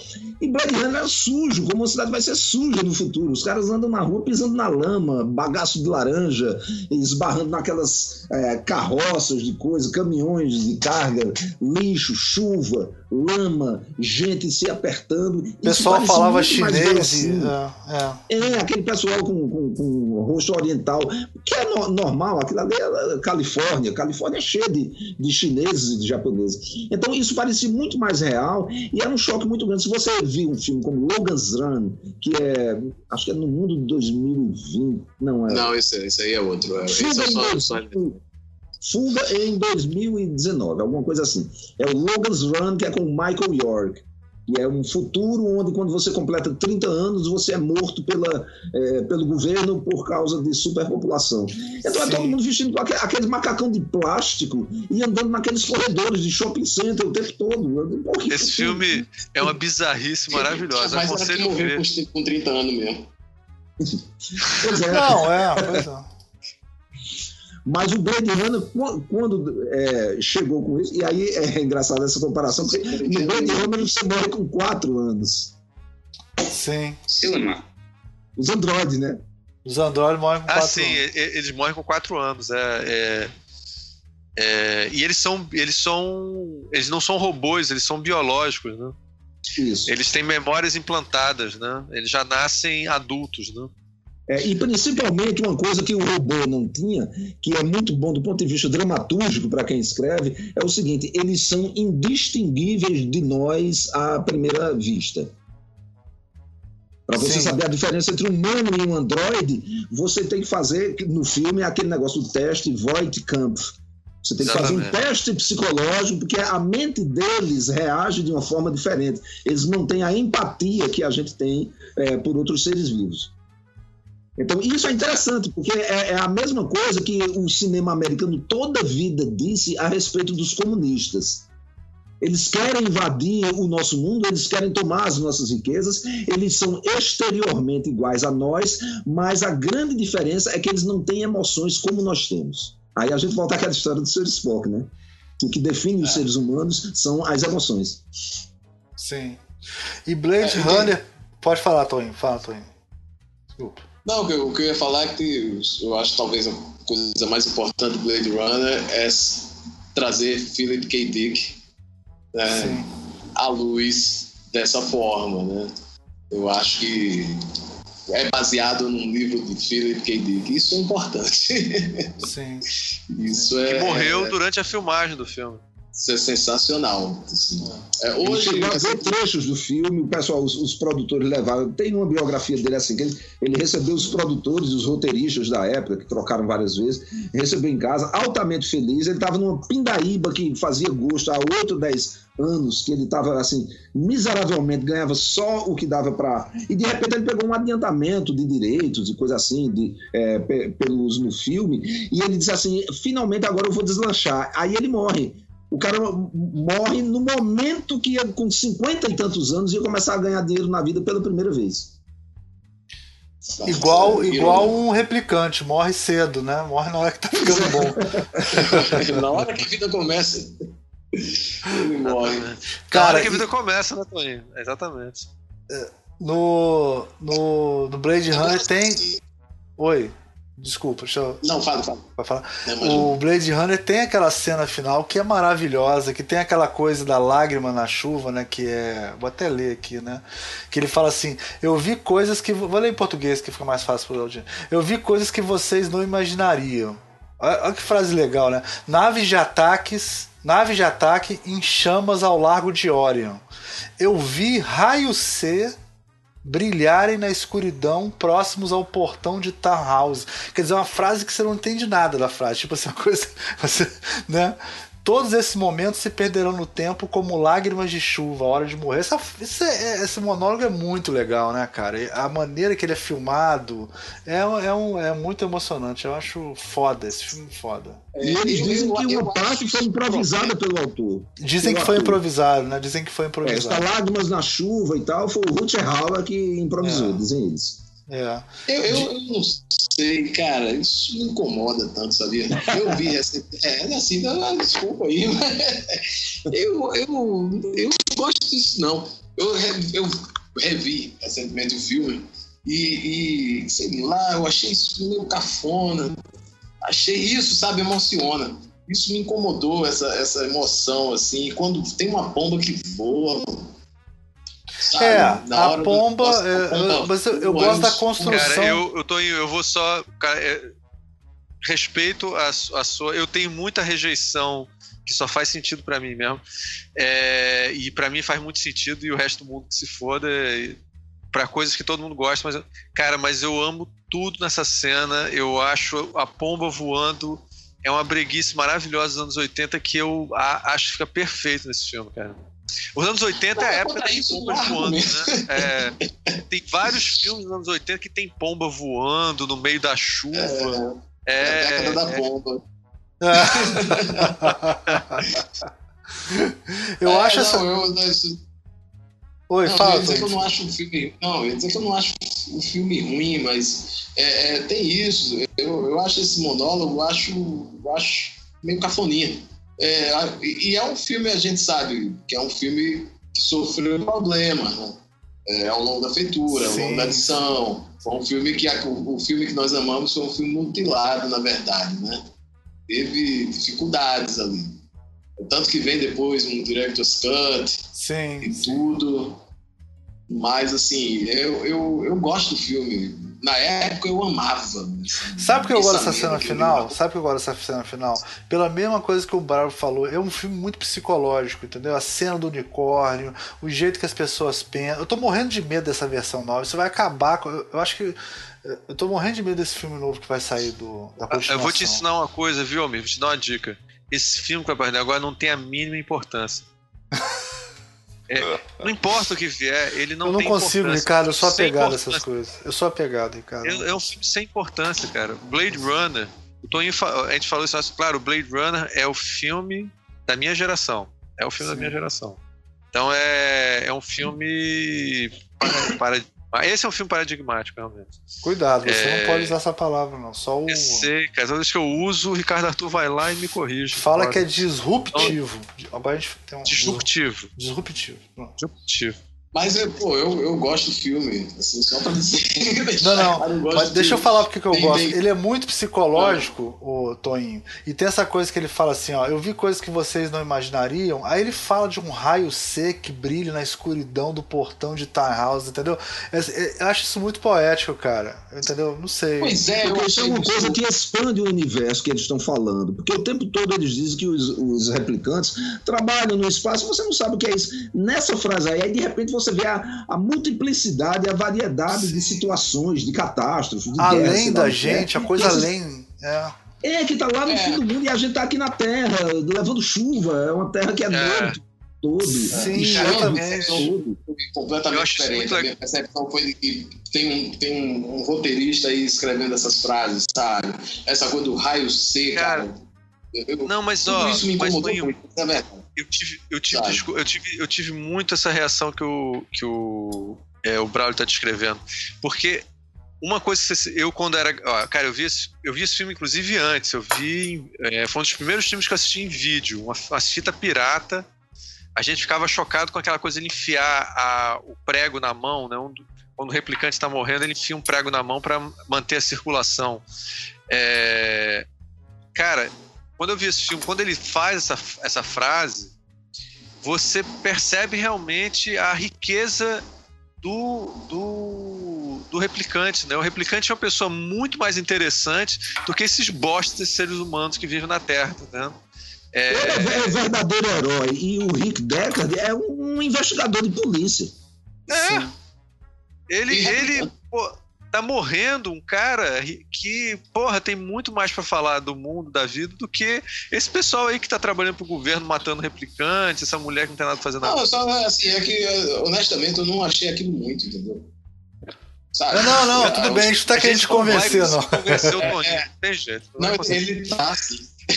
Não, o Ricardo tá querendo, não, Toninho, mas eu não tô querendo. Não, não, não eu não vou conseguir. Não, eu tentei, eu tentei. Bravamente, mas não consegui acho aquilo forçado, acho uma, uma tentativa hercúlea de, de fazer tudo isso que você está falando aí, sabe? Eu não acho aquilo natural. É, eu acho Funcionou para mim. O filme peca nessa, nesse ponto. Eu acho que peca, eu acho que valoriza um, arco, uma coisa que Pô, o maluco tava morrendo, nem falar do raio C, que viu o raio C, sabe? É. oh, mas o Braulio concordou comigo, Toninho. O Braulio concordou comigo.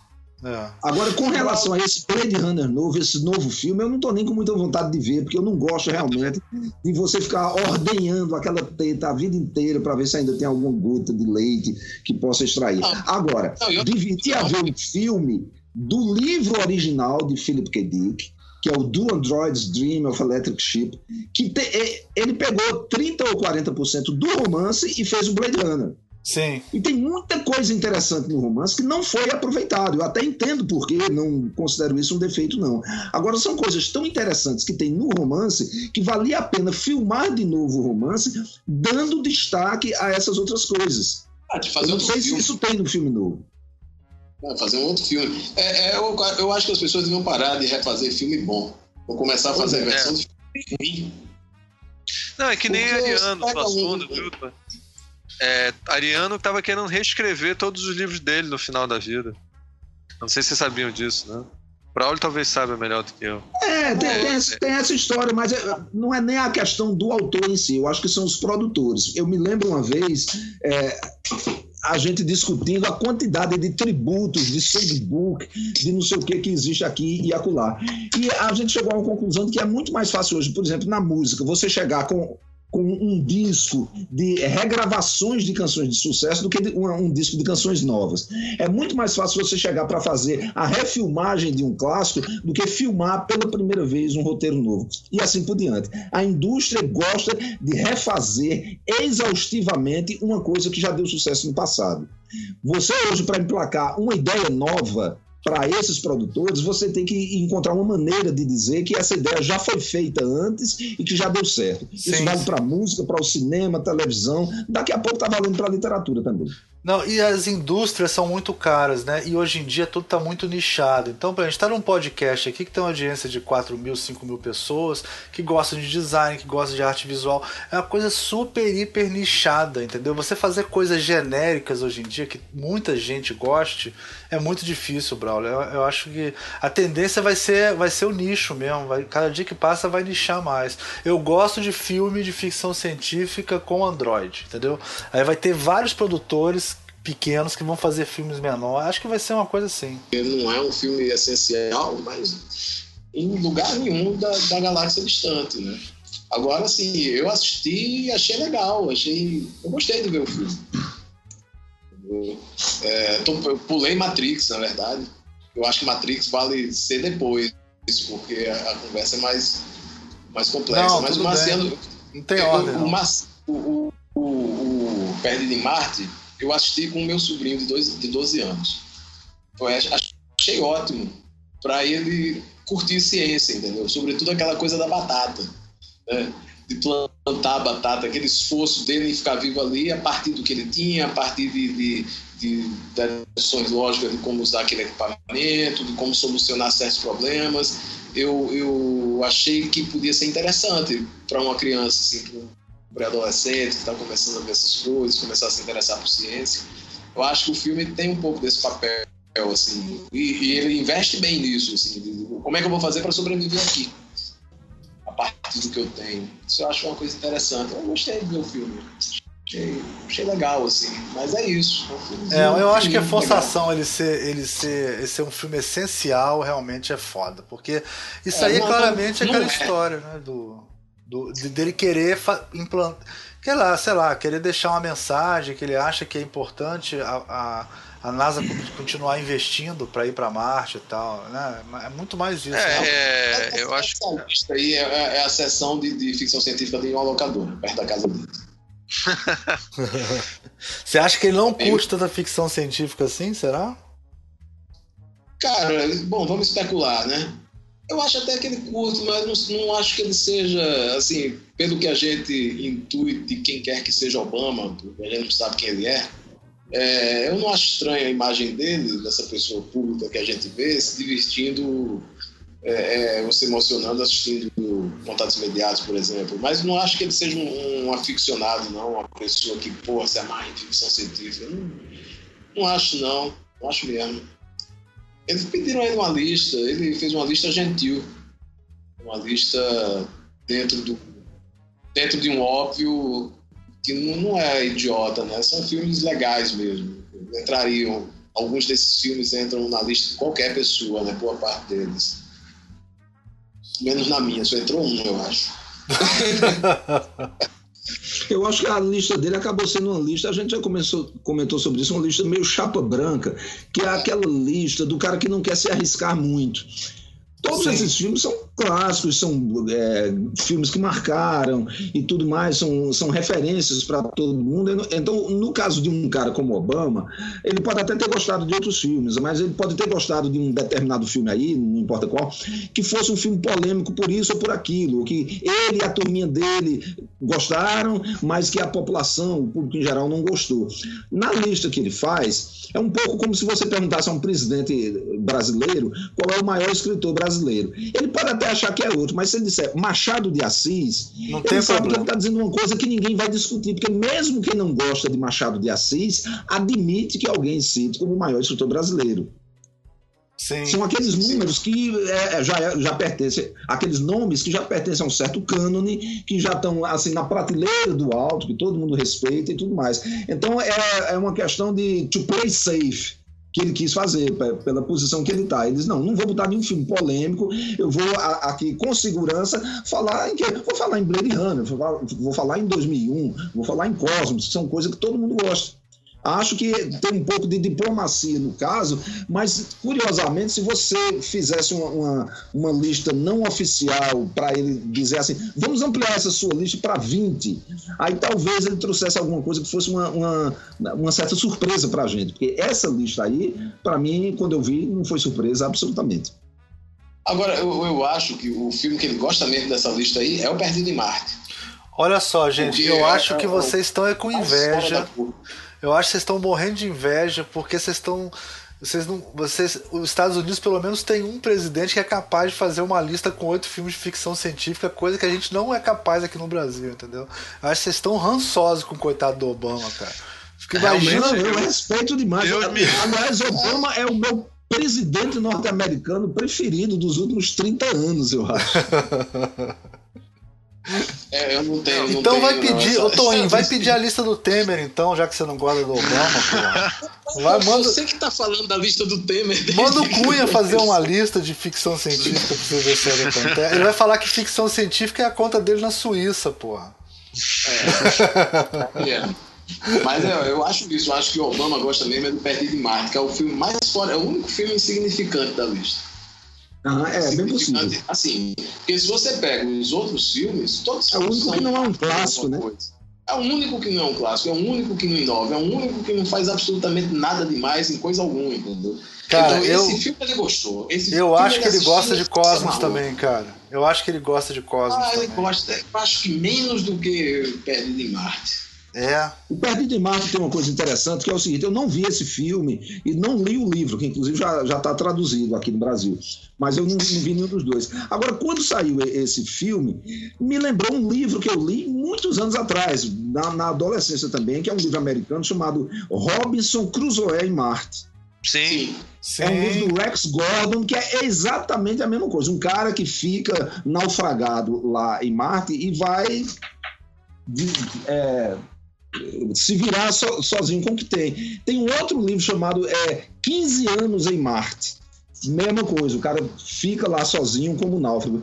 Isso é um arquétipo da, é, do modo de ser norte-americano. É um pouco a- o náufrago de Tom Hanks. Dizer assim, se você pegar um americano e largar ele no lugar mais inóspito do universo, com meia dúzia de, de pequenas coisas da nossa civilização, da nossa ciência, da nossa cultura, uma tampa de garrafa, uma caneta Bic, uma semente de batata e não sei o que, ele reconstrói a humanidade inteira. Essa é a Sim. mensagem otimista, positivista que o cinema americano sempre gostou de passar adiante. Eu acho que o Obama votou um pouco por isso também, de dizer assim, vamos continuar lutando, porque o nosso espírito é esse, de reconstruir, de ser cada americano ser capaz de reconstruir a civilização a partir do quase zero. Sim. É, é Porque os é- ideais é- americanos são maiores do que tudo, né? É, eles vivem disso. Eles vivem. É, é o povo que tem mais crença na realidade do universo que eu já vi na minha vida. Eles Sim. acreditam que o universo é real. Sim, sim, verdade. E Eu acho você, uma cara? simulação, mas. É, eu tenho um problema porque o, um dos meus filmes prediletos é o Matrix, que diz que a realidade não é real. Oh, aí chegamos no, no meu universo. É, eu uso, cara, pra dar aula o Matrix, assim. Não, pelo amor de Deus, pra ficar falando sobre o, o- que o Matrix é uma referência direta à alegoria da caverna do Platão, né? Mas eu uso pra explicar a arte para os alunos, o que, que é os próprios sentidos, como é que as cores são fantasia. Então eu, eu, eu lembro os alunos que a gente está tá vivendo no Matrix, né? A própria mente humana é o Matrix, né? Então você não tá vendo as coisas como você tá vendo. Aquelas coisas clássicas e tal. É um filme que, cara, é, para mim, quando eu vi na época, foi um filme muito forte, assim. Eu já tinha uma certa... Eu tinha 20 e poucos anos quando eu vi o filme. É, mas ele, ele teve um impacto interessante, assim. Eu acho o primeiro Matrix é um, é um grande clássico. E é um filme que abriu porta para muita gente para a cultura é, oriental do, do anime, né? Que é, já era muito rica na época, depois daquele filme. O. Almir, me ajuda aí, o. Aqui, o grande desenho animado de Akira, né? É, o Blade Runner ele, ele bebe muito na, no Metal Hurlan, né, que é a Heavy Metal, que era uma grande revista de ficção científica, e tinha a versão francesa que é Metal Hurlan, que ele bebia mais ainda na Metal Hurlan, é, que é exatamente o, o Moebius, o, o Mebius, toda essa galera da, do, da ficção científica underground francesa, né? É, que na verdade é a original, né? A revista original é a francesa. Depois Sim, saiu sim. a versão americana. Exatamente. E aí tem inclusive um no desenho animado da, do heavy metal tem é, referências diretas a quer dizer tem, tem um personagem que é praticamente o personagem do Blade Runner. Tem várias coisas assim.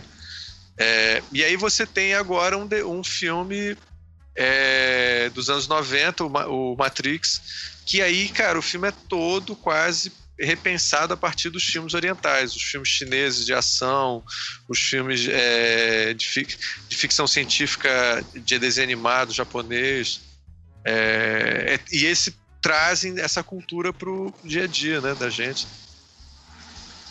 Eu vejo Matrix muito parecido com um outro filme que eu também adoro, que eu, eu digo que é ficção científica, e as pessoas dizem que não é ficção científica, mas para mim é, que é o Show de Truman. Sim. São filmes sobre realidades construídas, realidades Eu considero ficção científica também. Eu considero ficção científica e agora que eu descobri que você considera, eu não perco mais nenhuma discussão em relação a isso.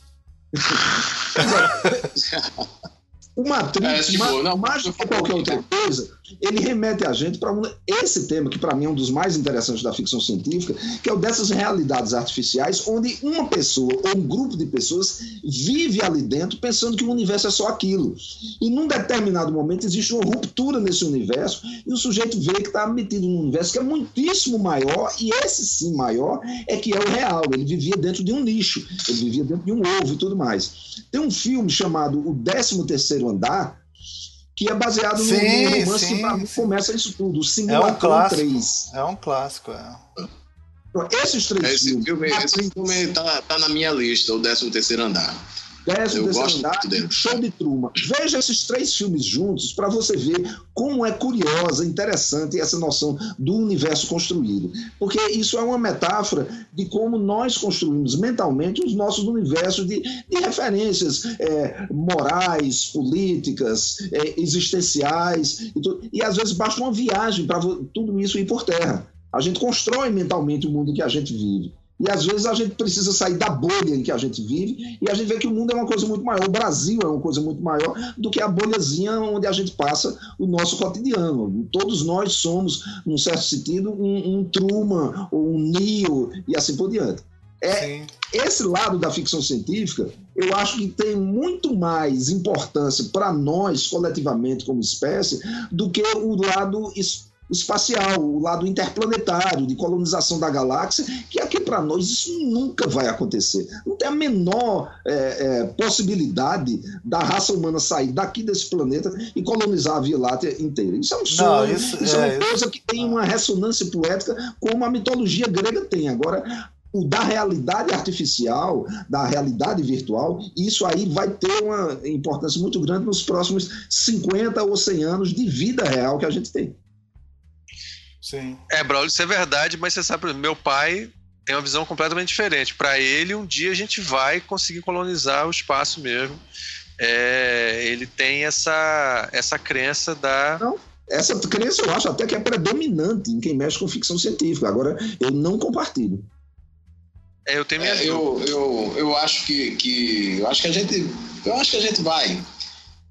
eu acho que momento, vai, mas não vai ser a gente, que... não. Eu acho que vai, mas não vai não. ser a gente. Não a gente, nós quatro aqui, né? a gente. Isso é verdade, boa. Nós tá quatro. Não. Mas não é disso que o Brau tá falando, não?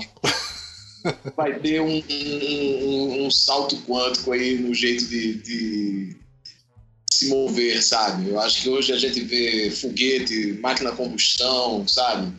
Eu acho que vai ter uma hora que vai dar um, um clique, isso muda e e viajar pelo espaço vai ser uma coisa diferente. Eu, eu acho, né? Enfim, a gente tá naquela que pode achar qualquer coisa a respeito disso. Sim, é, é, é. Mas, assim, é, Matrix é, é, um filme muito bom, muito, muito legal, assim, eu gosto.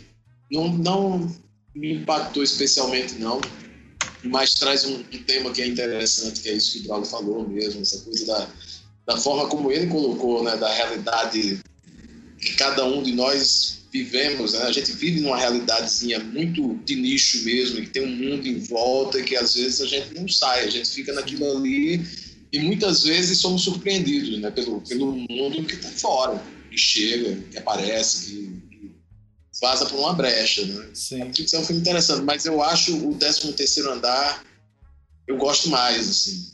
É, assisti depois, assisti em vídeo e fiquei muito impressionado mesmo, é um filme que eu gosto. Você tem que procurar, Tonho, é o romance original que tem em português, é Simulacron 3. O autor é Daniel F. Galui. É, eu abri uma página aqui e estou vendo o, livro, eu vou ler. Mas, enfim, Matrix é, é um filme maneiro. Não tem como não ser. Agora, o primeiro, os outros eu já. já não, já os outros são constrangimento. Constrangimento. É, são, Aquele arquivo... são, são desnecessidade. Desnecessário.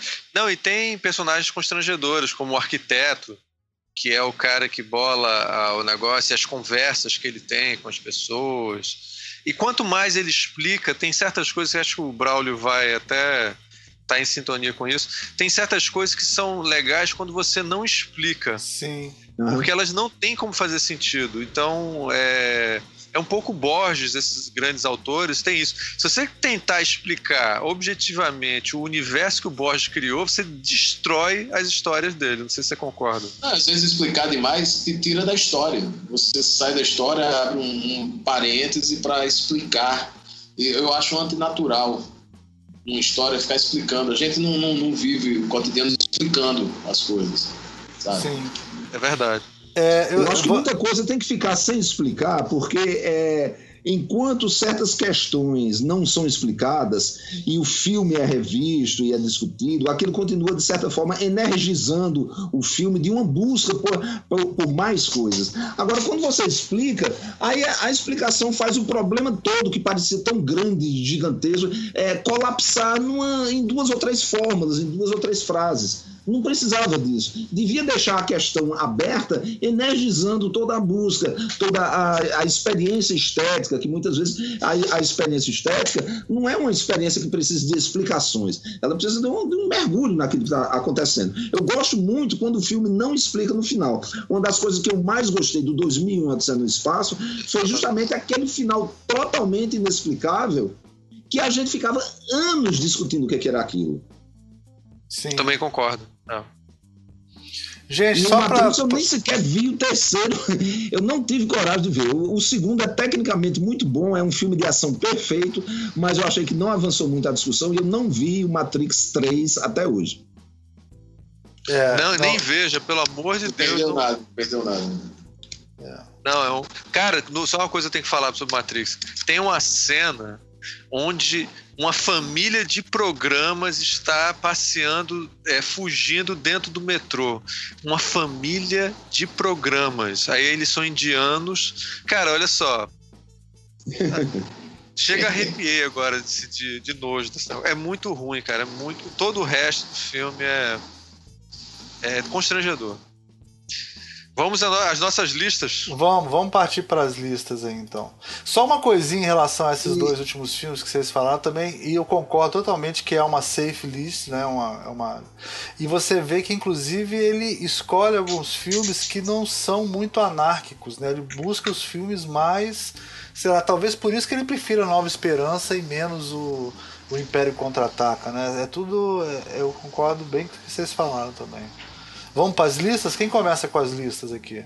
Eu posso começar com a minha, que eu queria propor um, um formato aqui? Pronto, faça isso.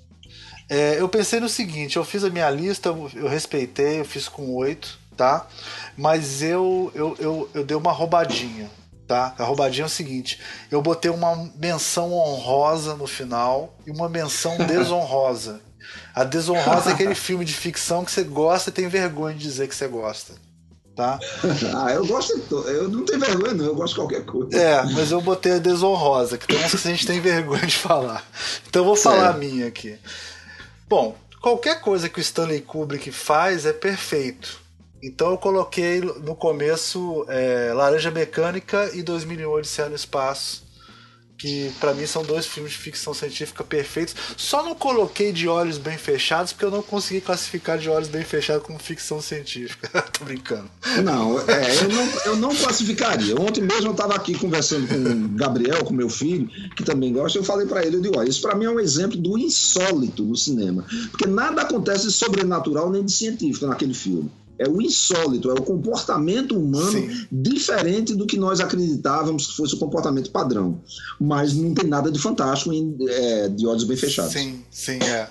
Aí eu botei, então eu botei, botei 2001, Laranja Mecânica, Star Wars. Eu botei tudo porque não dá para não dá para separar Star Wars. Eu botei pelo menos a Nova Esperança e o Império Contra-Ataca tem que entrar. A primeira trilogia tem que entrar inteira, não tem como e é uma coisa do coração, tá, gente? Não é.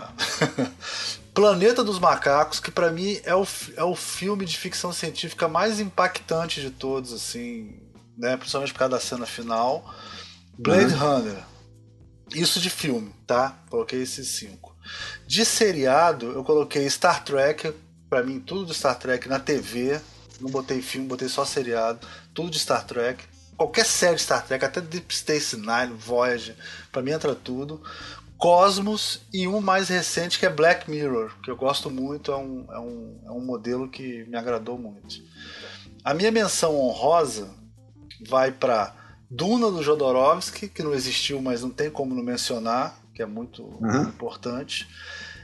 Ex Machina, e aí eu botei Mad Max, Ghost in Shell e Akira. Essas são as minhas menções honrosas. E desonrosa, gente, eu vou falar uma coisa para vocês. Eu gosto de Battlestar Galactica. Eu gosto pra caralho de Battlestar Galactica. Eu entendo. É, eu nunca assisti. Eu, eu gosto entendo. Muito. Agora ele falou, ele falou uns 18 filmes aí. Não, não falei não, pô. Som, é. Somando todos os episódios Estrelas. Não, é porque não dá pra separar. Tá bom, eu ponho ah, só então o Império Contra-Ataque de, de, Guerra nas Estrelas. E aí. Você pode citar de... a franquia.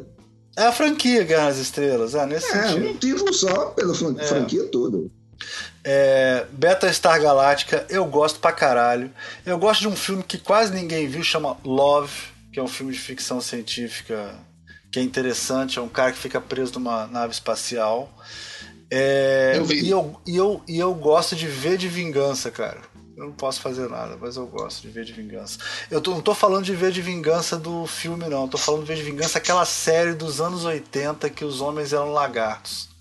Eu gosto daquela porra. Sim, sim, sim. E eu gosto de contato. Rosa pra caralho essa, viu? e eu gosto de contato mulher, também. A mulher, a, é, a mulher. Eu gosto de contato. Um rato, né? Eu gosto. Eu lembro disso que a, dela, a, boca dela abria e ela engolia um rato. Era assim que ela se Eu gosto, Ricardo. Eu não tô perguntando a sua opinião. Eu tô falando que é o que eu gosto. É desonrosa, mas eu gosto, porra. Deixa isso cego. É desonrosa pra cacete. e aí, Foi uma gente? série na época super importante.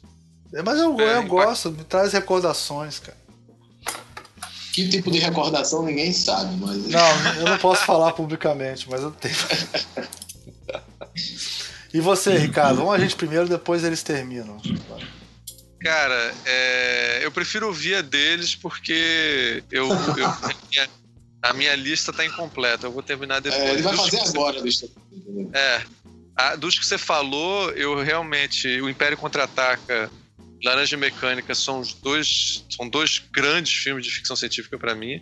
Claro que eu incluí depois que eu falei Blade Runner e, e, é, e 2001 com certeza teria que estar na minha lista. É, eu acho Planetas Macacos um filme muito importante, muito, muito, muito, muito, muito importante. eu não amo importante. esse filme. Acho eu não amo esse filme, mas ele é, cara, ele é um filme que. É aterrorizante, cara. Ficção científica aterrorizante. É, cara, é. aquele final do filme é. é. é. tipo a Mona Lisa, sabe como é que é? São certas coisas que viram símbolos culturais, assim, sabe? É, não... que ver agora a Mona Lisa no lugar da Estátua da Liberdade. é uma boa, Tony, isso é boa. E é Uma claro. Aqui, assim. Ah, eles chocados com o sorriso enigmático dela, assim. E aí, cara. É, e é claro, o Tim Burton destruiu o filme, né? Isso tem que ser mencionado, né? É, eu, eu para mim, Akira é um, é um grande filme de ficção científica. É muito, muito importante. Talvez o grande desenho animado de ficção científica. É agora o filme que você não mencionou, que para mim é um filme, é o meu filme tá lá no topo do meu filme de ficção científica predileto, é o Duna do. do. Lynch. É, do. David Lynch. David Lynch. David Lynch. É, eu não. Eu vi o documentário sobre o Jodorowsky. Eu, eu adoro o Porra Louca do Jodorowsky. Li as histórias em quadrinhos que ele escreveu. Adoro tudo. A, o Incal Negro e tudo. Mas, cara, e eu, eu acho muito interessante os filmes dele, de arte, cowboy dele, todas aquelas maluquices dele. Mas eu não, eu não faço questão nenhuma de ter visto o Duna dele. Eu acho que o Duna dele ia ser uma bizarrice do caralho. Eu não sei se eu ia gostar tanto. Eu gosto muito do. Ia ser muito interessante, mas ia ser tipo a montanha mágica lá dele, sei lá. É... Eu gosto muito do Duna, cara. Eu vi quando era pequeno, odiei o Duna, porque eu queria ver Guerra nas Estrelas e não tinha visto ainda, e passou o Duna, não gostei. Mas hoje em dia o meu cult movie, os meus cult movies prediletos é o Duna. Eu acho um filme muito interessante. E o livro é maravilhoso. O, Herbert. O, como é que é mesmo? O Frank Herbert. Frank, Frank Herbert. Herbert. É, ele é fantástico, assim. E o filme é uma interpretação muito criativa do, do livro. Acho que você falou oito aí já. Quer falar de uma. Acabei... Nenhuma série de TV você gosta? Quer indicar? Você... Ficção científica? É. Cara, eu não vou lembrar agora nenhuma, com certeza. Sei lá, eu. Acho que o Twilight Zone, né? Além da imaginação. Ah, sim, também é, ótima escolha. Grande, e ela traz a literatura de ficção científica, que é muito raro você ver um filme de ficção científica que traz à tona aquele sabor de ler contos de ficção científica. É, e eu acho assim, não é a minha predileta, mas tem que mencionar aqui, acho que a gente podia fazer um programa sobre isso. Tô achando o Westworld muito interessante. Não, não tô achando bom, tô achando interessante. E aí, quem vai agora? Tem Isaac Asimov na. Tem Isaac Asimov, tem discussão sobre robô profunda em Westworld. É, vou, vou, falar até, vou falar logo assim. Westworld tem psicólogo de robô, cara. Que é uma coisa Mas que é, tem. É, eu, é filme? É seriado. É, é, é, é seriado do HBO. Ah, tá. É um bom seriado de ficção científica clássica, vale a pena. Vamos, vamos esperar, vamos esperar. Tá no terceiro episódio. É, e é inspirado num, num filme, filme, do Michael Crichton, né? Sim. Ele inventou essa coisa do parque temático é, de cowboys medieval e mais não sei o quê, todo povoado por robôs, robôs Sim. de aparência física, mas com, com estrutura é, mecânica e eletrônica por dentro.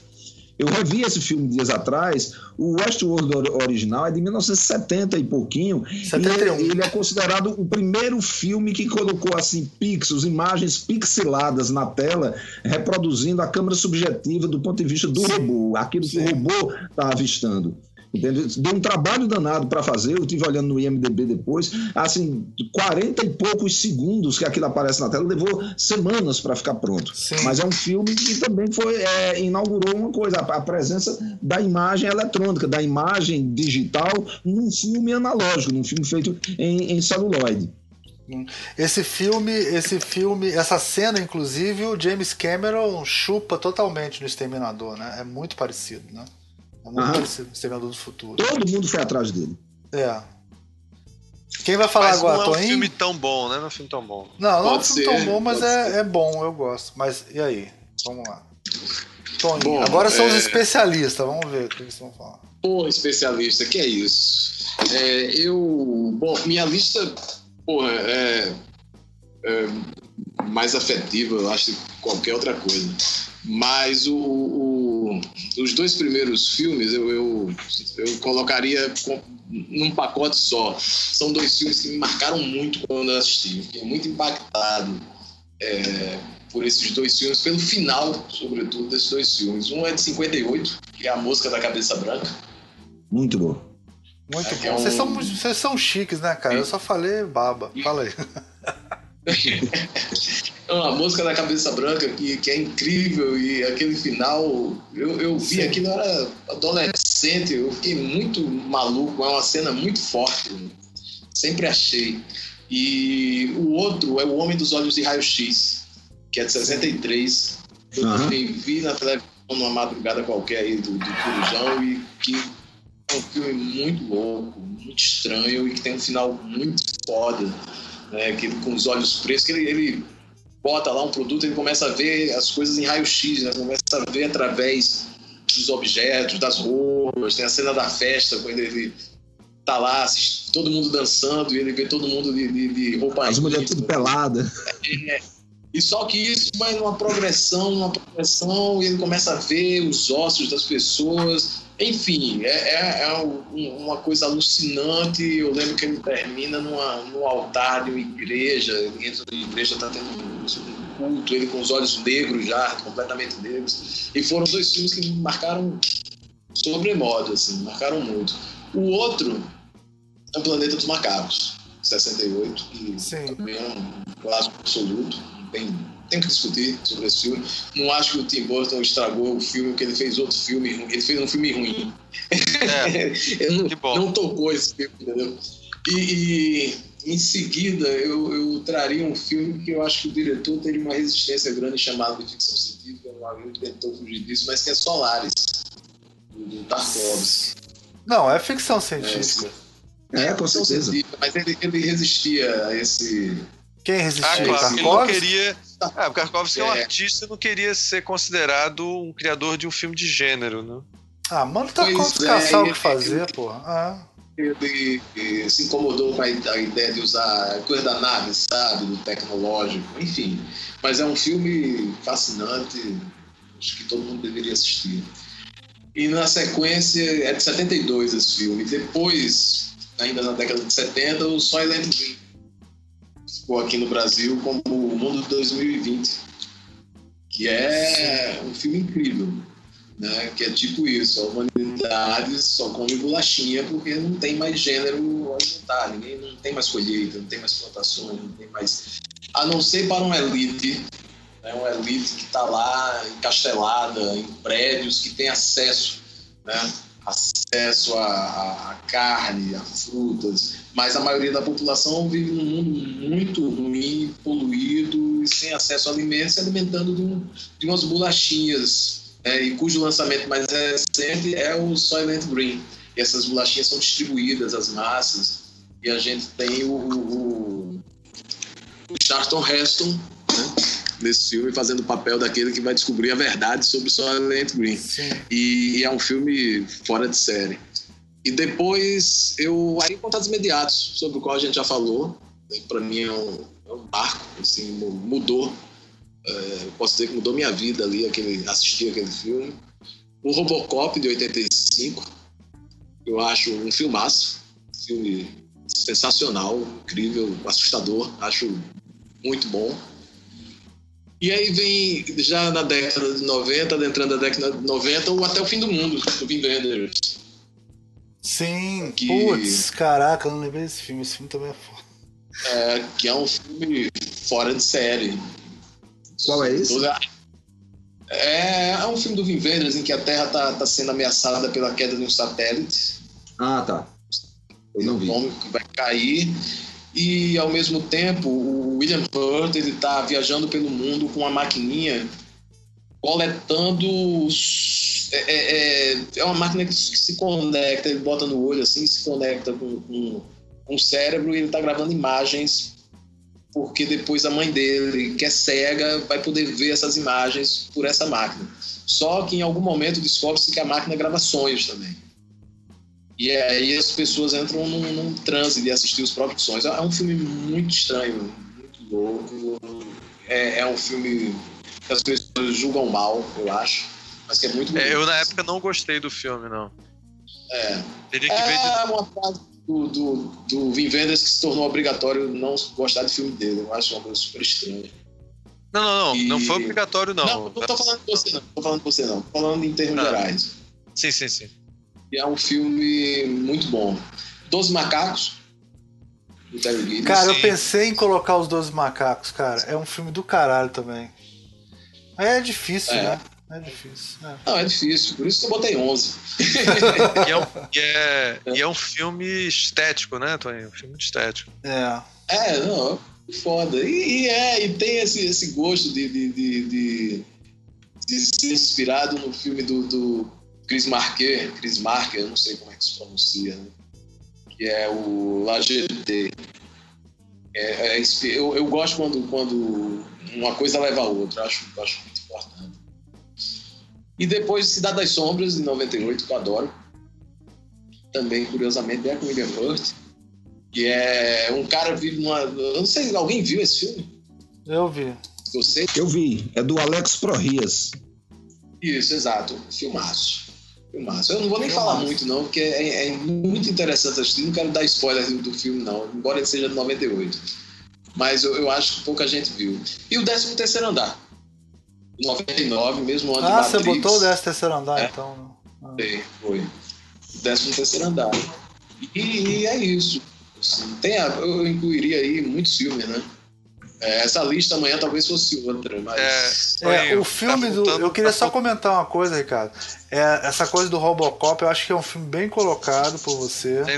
Mas ele é um filme que não envelhece tão bem, entendeu? Então as pessoas hoje em dia veem e é difícil entender como esse filme é bom fora do contexto da época, entendeu? Mas, ah. gente, eu juro por Deus, é Robocop é bom, não é ruim não. o Robocop é um filme revolucionário, assim. É, a, a maneira como ele usa televisão no filme sim, sim. é incrível, é, cara. Incrível. Aliás, outro filme que envelheceu terrivelmente também, mas que na época foi muito interessante, que usava isso também e que antecipou muita coisa, é o outro filme do Paul Verhoeven, o, o Starship Troopers, né, o Patrulha Estelar. Na época ele, ele foi um filme perturbador, assim. É, inclusive você não sabia se ele era Vorro contra uma, um, uma sociedade fascista no futuro. É bem um filme bem complexo. Assim. É, se esse filme passasse hoje em dia, nesse mundo, ele não poderia ser feito hoje em dia, num mundo onde está tudo ficando fascista de verdade. No Brasil, na, nos Estados Unidos. É assim, então é, é um filme complexo, assim, de uma outra época. Mas ó, eu tenho que falar uma coisa, viu, é, Almir? Toninho deixou de mencionar o filme mais importante de ficção científica dele. Qual que é? Toninho. É, talvez seja meu, né? Explica pra gente, Toninho. Que filme ah, é esse? Cara, isso é, isso é uma novela muito triste. É, eu, eu, eu, há muitos anos atrás, muitos anos atrás, eu vi um filme que eu não sei. Assim, na minha lembrança de, de, de Rede Globo, o filme era se chamava Em Busca do Gênesis. Em Busca do Gênesis. Em Busca do Gênesis. E era um filme meio pós meio não, pós-apocalíptico. É, eu lembro pouco do filme, na verdade, mas o que eu lembro era isso, era um filme pós-apocalíptico e tinha uma luta de gangues que moravam dentro de navios velhos, abandonados, ancorados num, num porto. E tem toda uma luta entre esse, essas gangues e, e, e, enfim, na minha memória desse filme, o protagonista é o Charlton Heston. Mas assim... a gente, só para deixar claro, a gente já passou uma noite catando todos os filmes de Charlton Heston. Não adianta não ninguém é procurar no Wikipedia que não... Charlton Heston. Não, não, não é o Charlton, não é o Charlton Heston. E, e enfim, não sei quem é. E tem no meio dessa história meio tosca dessas gangues, uma, uma. Eu acho que eu pensei, fiquei com o Charlton Heston por causa do, do óbvio, né? Por causa de, de, de, ele teve essa atuação desse tipo de filme né? naquele período. E aí tem, tem no meio dessa, dessa coisa das gangues tem uma circula uma lenda de um lugar onde o mundo recomeçaria, né? Que é um mundo apocalíptico. Então ao mesmo tempo está todo mundo querendo que, que a civilização recomece. E aí, esse lugar é o Gênesis. É, um, é, é, a lenda sobre o Gênesis, o lugar onde o mundo vai poder recomeçar. E aí eu lembro que termina o filme com, com a, a, luta das gangues de alguma forma se define lá. É claro que o pessoal do Charlton Heston, que não é o Charlton Heston, ganha.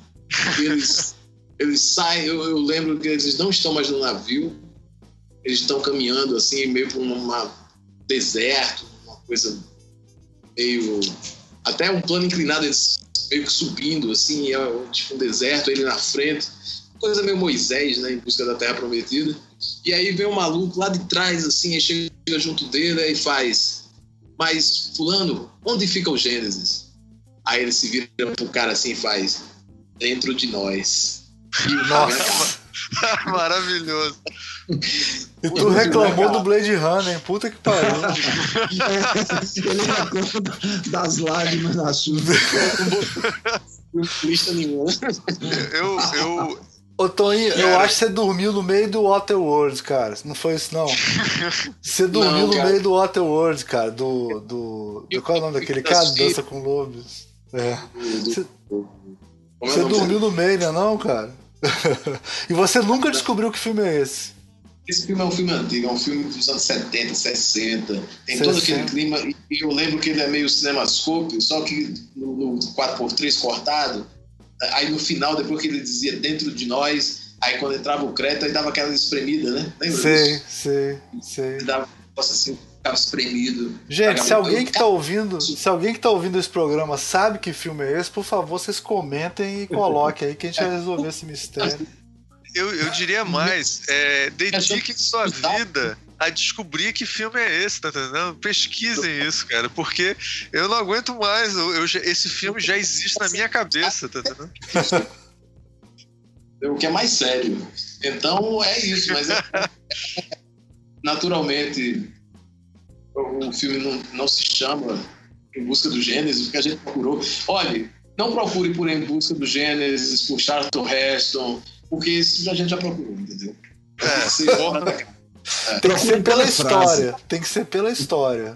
Tem que pela ser história. A única coisa que eu tinha disso, que era um amigo nosso em comum, o Robert Paulo, quando eu falei com ele, ele disse: Ah, Toninho, se você tá dizendo que a gente viu, a gente viu, cara. Tô meio vendido nisso. É um, é um filme, é um grande filme. É. Que, sabe se vamos lá, lá vamos, vamos pro, pro Braulio, pra, pra lista. O, o Braulio, a lista do Braulio é disruptiva, vai ser. Vai ser Não, a lista. É uma lista comum. Agora, eu tenho um certo preconceito, uma, uma coisa assim, esse negócio de assim, os melhores e tal. Porque, primeiro, porque isso, isso varia muito o julgamento da gente a Sim. respeito das obras. Em segundo lugar, existem essas obras canônicas. Se eu fosse fazer uma lista dos melhores filmes de, de, ficção científica que eu vi, eu ia ter que botar o mesmo que Obama botou aí. Eu ia, lá ia eu botar é, Contatos Imediatos, 2001, Blade Runner. Então, a minha lista ia ficar quase igual a dele. Aí o, o, que eu fiz, eu preparei uma lista de oito títulos, que é justamente uma espécie de lista meio alternativa. Não talvez não sejam grandes filmes, grandes obras de cinema. Alguns são até considerados filmes meio B ou C, meio fracos.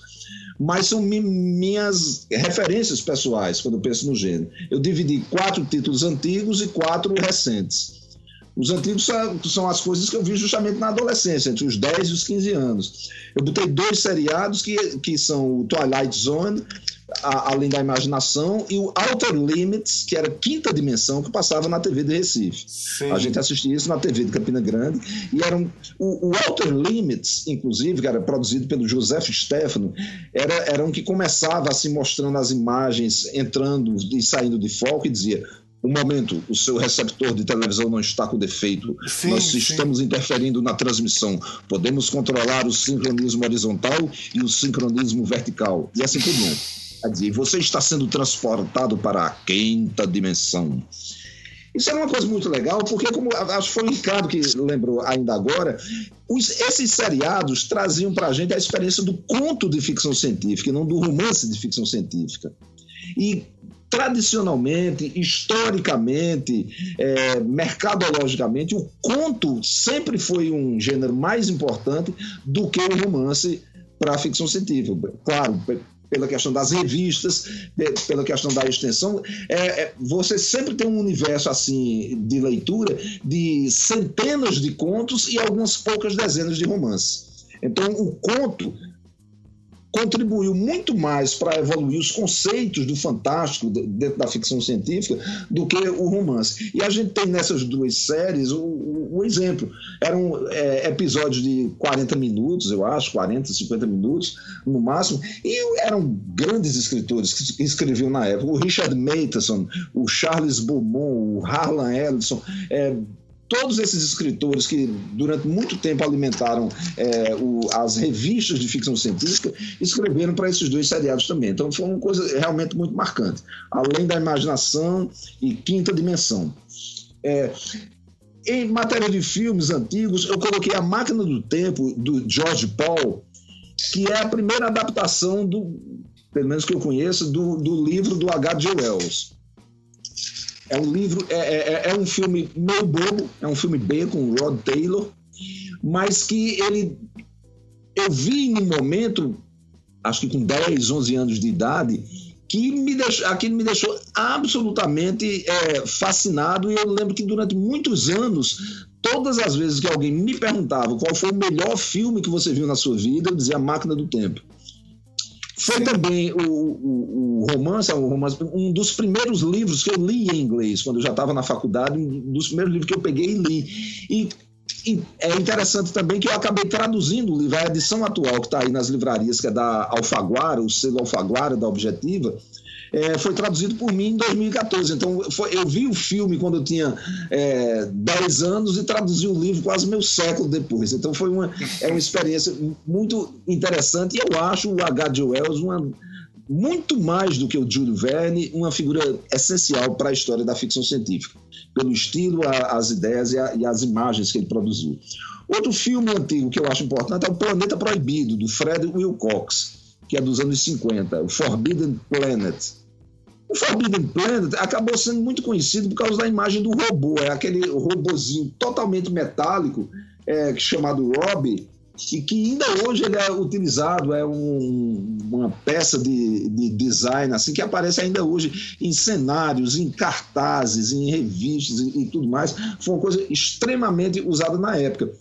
É a história do, do de um uma espaçonave de astronautas terrestres que chega nesse planeta, não lembro agora o nome do planeta, para resgatar os sobreviventes de, uma expedição anterior.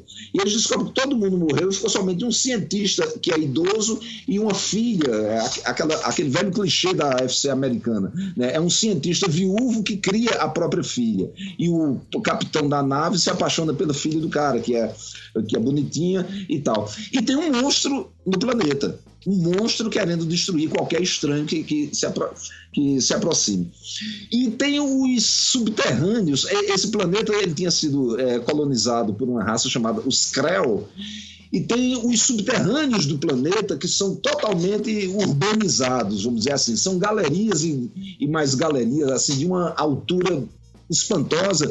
E eu já vi é, é, estudos críticos, o cara dizendo assim que até 2001, Odisseia no Espaço, que é de 68, o maior exemplo de efeitos especiais bons na ficção científica eram os de Planeta Proibido, que é de 53 ou 56, por aí. Eu não tenho certeza agora da data. É eu um me filme... lembro bem que esse filme, é, Braulio, ele é, ele é baseado na peça do Shakespeare, A Tempestade, né? Exatamente, é a é. mesma situação básica da tempestade. O cientista lá equivale ao próspero da tempestade e o monstro que existe é, é, equivale ao Caliban da, da, da, tempestade de Shakespeare. Agora, o mais interessante é que o galã, o, o chefe, é, o, o, capitão da espaçonave que vai lá e resolve o problema todo e se apaixona pela jovem filha do cientista, é o Leslie Nielsen que depois é. fez Corra que a Polícia Vem Aí. Ele, ele, virou um dos grandes palhaços do cinema é, americano, mas isso era uma, uma época, ele estava com 20 e poucos anos, ele ainda era aquele galã louro, sério, que não dá um sorriso durante o filme todo. E o filme é, o filme é realmente muito bom. É um dos filmes que eu vi quando era garoto e revi todas as vezes que esse filme passava numa sessão da tarde, numa coisa assim, eu suspendia tudo e assisti. É realmente um filme muito bom. Dos filmes recentes, eu coloquei como série de TV o Arquivo X, que é uma das, das minhas coisas preferidas. Eu e Gabriel, meu filho, a gente recomeçou a ver a, a primeira temporada é, agora de setembro para cá, de vez em quando a gente para e durante o mês a gente vê um, um episódio inteiro. É uma série maravilhosa porque ela mistura a ficção científica com o grotesco, o bizarro, sim, o terror, sim, é muito bom. fantástico. É muito bom. Então ela vai desde alienígenas até criaturas Lovecraftianas. É, mexe com, com pé grande, mexe com lobisomem, mexe com é, espíritos, mexe com tudo. O Arquivo X é uma grande vitrine dos grandes temas do fantástico e da, e da ficção científica. Acho que é uma série que realmente marcou época, que eu assisti muito e que agora estou é, tô com esse projeto de é, reassistir assim, primeira temporada inteira, depois segunda temporada inteira, e vou fazer assim até chegar no fim. Realmente gosto muito, muito bem dirigida, muito bem escrita e muito bem interpretada. Tem algumas algumas pequenas coisas que a gente revendo hoje envelheceram um pouco, mas eu acho que é uma, uma série que se você soltasse hoje sem avisar nada na, no Netflix, está no Netflix na, na verdade, mas alguém vê sem ter a, a, a, referência, assistir sem ter lido nada a respeito, eu acho que a grande maioria do público ia achar uma série sensacional. Outros filmes que eu marquei, um filme que eu gosto muito, e que é, exprime muito que é a minha visão atual da ficção científica é o Children of Men, do, do Alfonso Cuarón, aquele diretor sim. mexicano. É Filhos da É, Esperança. Filho da Esperança. Filho da. Esperança. Esse filme é sensacional, porque ele, ele tem uma premissa biológica, que é o fato de que a humanidade ficou estéril de uma hora para outra. Isso é também uma premissa antiga na ficção científica. Tem um livro clássico sobre isso, que é do Brian Aldiss, chamado Greybird, Barba Cinza, Barba Cinzenta, que é exatamente o Greybird do, do Aldiss, é um romance que se passa na Inglaterra e o personagem principal do romance, chamado de Barba Cinzenta, é um cara de 50 anos que é o ser humano mais jovem da humanidade. Ele é líder de uma comunidade lá no interior da Inglaterra. É um, é um cenário pós-apocalíptico. Está tá morrendo todo mundo e ninguém nasce. E os cientistas estão feitos loucos tentando reverter esse processo de esterilização, que eu não lembro bem como é que aconteceu. O Filhos da Esperança tem isso também. E tem é, uma, uma busca, uma fuga é, muito louca protegendo uma garota jovem assim que engravidou e que talvez seja o futuro da humanidade. Então eu acho Filhos da Esperança muito mais parecido com o futuro real desta humanidade onde nós estamos, que nós estamos vivendo hoje do que o Planeta Proibido, Matrix, Blade Runner, qualquer outra coisa. Perto desse filme, todos esses viram histórias e quadrinhos fantásticas. O Filhos da Esperança é uma coisa bem possível do que vai acontecer com a humanidade, sei lá, daqui a uns 50 anos, problemas de, de, pragas, pro, problemas de guerra biológica, guerra bacteriológica e tantas outras coisas que podem acontecer, superpopulação, falta de alimentação, colapso civilizatório de governos, exército, cacete. É um grande filme e, curiosamente, baseado no romance de um escritor de romances policiais, que é P.D. James, que escreveu esse romance de antecipação. Outro filme que eu gosto muito é um filme da, daquela dupla francesa que é o Jean-Pierre Jeunet e o Marc Caro. É o Ladrão de Sonhos. Que o título original é A Cidade dos Meninos Perdidos. La Cité des Enfants Ah, esse Perdidos. filme é sensacional. Cara, isso é uma aula. é, pronto, isso remete muito ao universo das HQs, do heavy metal, do metal urlan, aquela coisa tipo Rancherox, o Incal de Moebius e assim por diante. Eu gosto da- também das histórias de ficção científica quando elas partem para a fabulação mais delirante, a invenção por cima de invenção, nada daquilo tem o menor propósito de, de ser ou de parecer realista, é, di- digamos assim, imageria pura. Então, esse, esse filme é um, um sonho controlado, cheio de é, clichês e lugares comuns da, da, da ficção científica desde os anos 20 até agora, filmado com um bom gosto e uma riqueza de detalhes visuais, a direção de arte, cenografia, é, adereços e tudo mais desse filme. É um negócio fantástico, como ali- aliás já tinha sido com Delicatessen, que é o filme anterior da dupla, que é um filme também riquíssimo. E um outro É só, gosto- só uma coisa, é, Brother, só pra mencionar, o, o- eles ou um deles foi roteirista de quadrinhos, é, se eu não me engano, antes.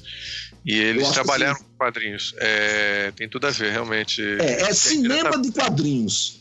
É, cinema de quadrinhos. Ladrão de Sonhos, tradição Delicatessen. É, é, é cinema de quadrinhos onde a, a- imagem fala por si só, a riqueza da imagem. E o que eu gosto também é a, a exuberância, o entusiasmo da imaginação da pessoa, criando todos aqueles detalhes. Isso é um negócio muito bom, porque grande parte da FC do cinema americano é aquela coisa, como eu falei ainda agora, que tem que passar pelo aval de um monte de executivos de terno e gravata que nunca leram ficção científica na, na vida. Então, É, esses pra- filmes.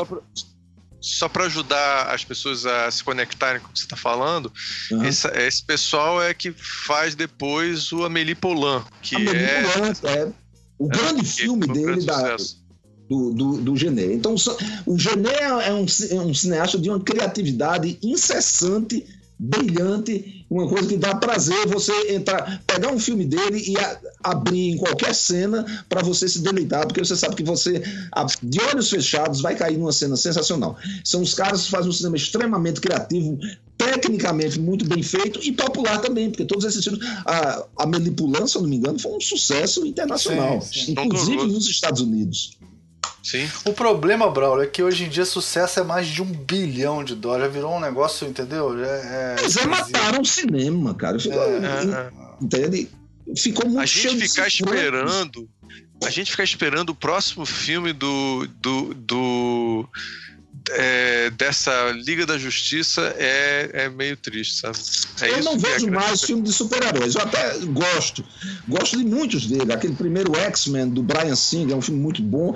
Mas o problema é que são todos muito parecidos. Todos que poderiam é, desabrochar em mil direções diferentes, como os filmes do Genê, acabam ficando presos a uma fórmula de perseguição, de porrada, de não sei o que.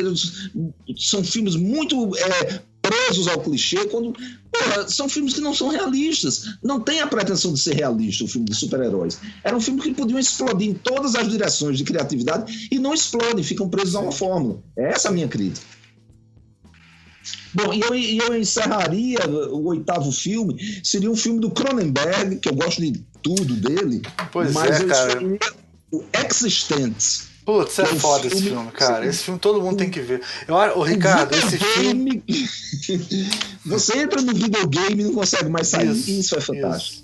Eu, ó, o, o, o Braulio, eu, eu dava aula de game design e o filme que eu passava era Existence.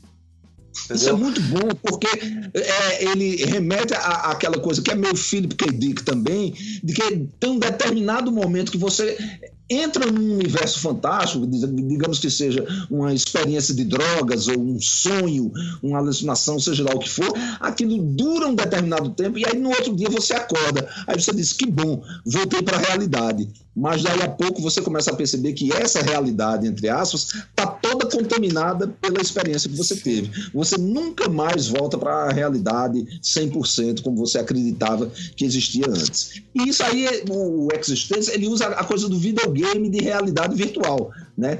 Aquela engenhoca que você bota feito um capacete na cabeça com a, o negócio nos olhos, nos ouvidos e tudo mais, e você se projeta para dentro daquele, daquele universo. Eu acho que isso é um esse filme, o show de Truman, Matrix, 13 terceiro andar, todos esses apontam nessa direção, de dizer assim, o futuro não vai ser lá fora, o futuro vai ser aqui dentro do Sim. meu cérebro com estímulos externos. O, o Brown, e é do mesmo ano de Matrix, viu? Esse filme. É, né? Eu não lembro o ano dele. Os dois foram lançados no mesmo ano. Eu sempre passo os dois filmes, Matrix e Existence. Na verdade, Matrix às vezes não dá tempo de passar, eu, mas o Existence eu sempre passo, cara. Eu acho que é um filme é, eu devia ter colocado, arrependido de não colocar na minha lista agora essa porra. Eles nem parecem, inclusive, ser, ser do mesmo ano, porque tecnologicamente Matrix é mil anos na frente, super Sim. mais bem feito. Sim. fotografia e tudo mais.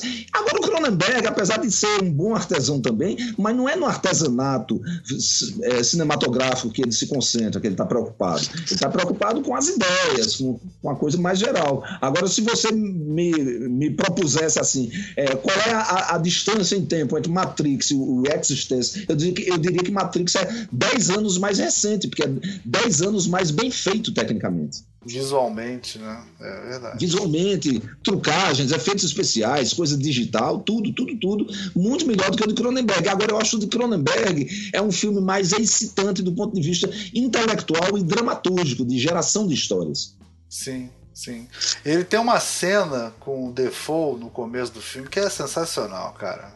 É uma cena maravilhosa. É muito boa. Esse filme eu aconselho todo mundo a assistir também. É, Gente, o eu não vi. Não viu? Esse filme é muito bom, cara. Vale a pena. É, acho que tá bom, né? Depois a gente, até, a gente pode postar essas listas, né, Ricardo? O que, é que você acha depois? Eu posta. acho boa, vamos botar e a gente bota links para as coisas e tal. É. Pra vocês verem esses filmes.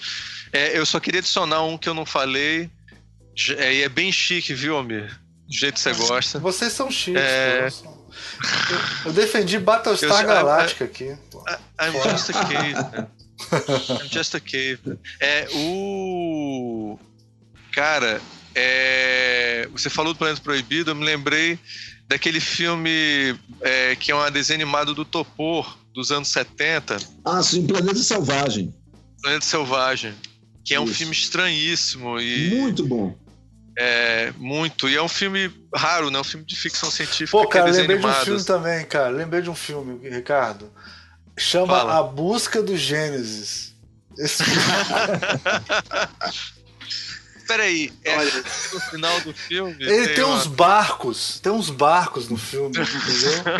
E eu sei que o importante é que o Gênesis está dentro de nós. Dentro entendeu? de nós, dentro de nós. vocês, vocês não dá spoiler, mas, porra. Mas é real, cara. Esse filme cara, existe. Eu vi esse filme. Spoiler alert.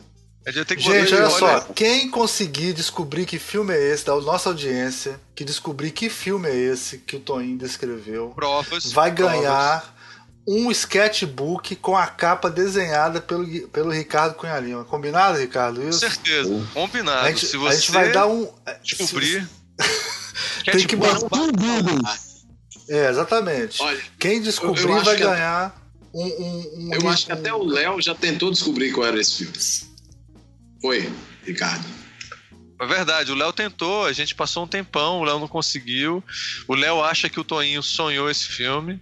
É... Mas, gente, o desafio tá aí. Eu vou fazer um desenho muito bem feitinho, muito Foda. bem trabalhado. Vai fazer, a gente vai botar é... numa capa de um. De um, de um e vamos, e vamos um mandar caderno. um sketchbook. É um caderno.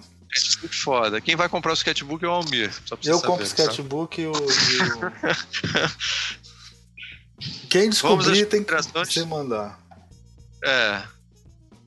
Vamos lá. assim, importante, só para finalizar, todos Sim. esses filmes que a gente citou, eu, o Braulio e vocês, é, são parte de, de, de, um, de, uma, de uma época em que era muito diferente ver filmes. Eu não sei se vocês concordam, mas Sim, assim, totalmente. Era, era, assistir esses filmes foi uma experiência muito, muito absurdamente diferente do que é assistir um filme hoje, ou há algum tempo já. É, é uma coisa que, que conectava a gente não só aos filmes, mas entre nós, não de um, de um jeito hype, né? não de um, de um jeito tendência, mas também com a literatura. Assim, boa parte dos filmes que a gente citou tem a ver com livro, né? tem a ver com literatura. E, e, eu acho que isso é super importante, assistir esses filmes hoje e tentar sair um pouco do, do modelo que está estabelecido, que foi muito estabelecido mais pela indústria do que pelo, pelo, pelo espectador, né? de, de como ver um filme, o que é assistir um filme. Né? Sim. É, por exemplo, você vê que pra gente, tu tá falando, tem muito a ver, eu acho. Pra gente, por exemplo, a gente, todo mundo aqui assistiu os filmes do, sei lá, do Schwarzenegger, de ficção científica e tal. A gente não mencionou esses filmes, não são filmes que completaram a gente na época, sei lá, não sei se é a palavra bizarra, mas assim, e esses outros filmes não, tinha filmes às vezes mais obscuros, filmes que você viu no Curujão, quando era garoto. Sim. não, anos... filme que você viu no, no Curujão e que não tinha como ver de novo, porque não existia videocassete. É uma parada que é difícil de entender isso. Por isso que o Toninho tá desesperado Exatamente. atrás da, da busca do Gênesis, entendeu? Porque não tinha é, jeito. Você não podia... Você tinha que ir na imprensa, ler os jornais e ver por antecipação os filmes que iam passar na TV para você se programar e não perder. Porque aí você tem que esperar anos para ter outra chance. Sim, exatamente. Não, não é quando fui assistir à noite, anunciou de passar a noite do Michelangelo Antonioni no, no, na TV universitária, lá do Recife. Só que a TV universitária não era a TV universitária, era uma TV daqui do Sul, que, que, que a, a TVU retransmitia. E eu, pô, me programei, eu fiquei acordado, aquilo ia passar, sei lá, 11 da noite. Quando bateu 11 da noite, a TV universitária saiu do ar. Encerrou a programação, porque não era a programação dela, né? Ela só ia transmitindo. Deu 11 horas, desligaram tudo, foram para casa. E eu fiquei lá diante da televisão, fora do ar, sem acreditar. Assim, eu, tipo, eu fiquei uma semana, pô, passar a noite, tenho que assistir, tenho que assistir, me ajeitei todo. Ah, vamos, não sei para onde vou não, vai passar a noite. E, e passou a noite e eu não vi o filme. Ai, meu Deus do céu. É outra Gente, época. Eu, eu vou encaminhar aqui para os finalmente. Eu queria primeiro agradecer o Toninho demais, agradecer ao Brau demais. Acho que foi um programa ótimo, assim, vai. Eu vai... que agradeço. E, e, é, eu também. E, e, dizer que vamos gravar outros, hein? Vamos, vamos fazer outra coisa. Vamos mostrar para esses moleque leite com pera o que é, a ficção científica de verdade. entendeu? Eu tenho até uma sugestão de ficção científica na música. Sim. Ah, boa. Boa. Com certeza. Pô, então o que eu vou fazer é recomendar que vocês assistam o meu filme de ficção científica. Oh, vamos botar que não é Em Busca do Gênesis, que é o Viagem a Marte. Que é um, um curtinha de nove minutos, está no Vimeo, é, e foi feito totalmente de pedaços de filmes que já existiam. Eu tinha uma narrativa, mas não ia filmar uma ficção científica. Mas como já tinham filmado um monte de coisa, eu, eu fui atrás de filmes em domínio público e fiz a edição toda da narrativa do, do Viagem a Marte a partir de filmes que já existiam. Então eu precisava de um foguete, fui lá, catei um filme que tinha um foguete decolando, peguei aquele foguete. Todos os filmes em, em domínio público. A música do filme também é em domínio público. É, uma, é um filme curioso. Assistam. Ah, legal. Recomendo e a gente vai botar o link. E queria só deixar um abraço para vocês todos, Toninho, Almir, Ricardo, e dizer a quem estiver ouvindo que eu tenho o meu blog chamado Mundo Fantasma, onde eu escrevo sobre literatura, música, cinema e outras coisas. Se você jogar no Google, no Google Braulio Tavares, Mundo Fantasma no masculino, você chega lá, quase todo dia tem artigo novo. Pô, legal. Gente, é altamente recomendado, viu? Recomendo todos os dois e esse daí é um, é, para mim, eu tô falando isso sem nenhum exagero, assim, é um, são as, entre as melhores coisas que são escritas na internet. Ela não foi feita para internet, são textos do, que você escreve para o jornal, né, Braulio? É, eu, é... eu, escrevia, eu, eu, tinha uma coluna diária sobre cultura no Jornal da Paraíba, de João Pessoa, desde 2003. Quando eu estava chegando assim 4 mil artigos publicados, o jornal fechou a sua edição de papel, não existe mais. Existe somente. Então eu deixei de trabalhar, de escrever para o jornal. Como a essa altura eu já estava transferindo todo esse material, que eram milhares de artigos, para esse blog, então o jornal acabou, mas eu continuo mantendo o blog. Eu, só que agora, em vez de escrever todo dia, eu publico o quê? Dois ou três artigos por semana. Agora são artigos mais longos, que antes eu tinha uma limitação de espaço e agora não tenho mais. É legal. Eu vou fazer, vou fazer minha consideração final, então, Almir. Pode ir. Eu queria agradecer muito esses dois grandes amigos aqui e, e especialistas, viu? Ao, ao, contrário do que o Toninho imagina, especialista em ficção científica, que o Toninho trazendo a sua poesia, sua visão poética sobre a, a, a ficção científica e um prazer, assim, muito difícil de escrever, que é poder ter o Braulio, que é o cara que me ensinou o que é ficção científica antes de eu conhecer o Braulio. Então, para mim, ter aqui no programa é muito especial. Eu agradeço muito os dois. Bom demais, grande abraço. É, foi sensacional. Valeu. Valeu, Sim, tchau, tchau, tchau. Então, tchau, tchau, tchau. Bye, bye.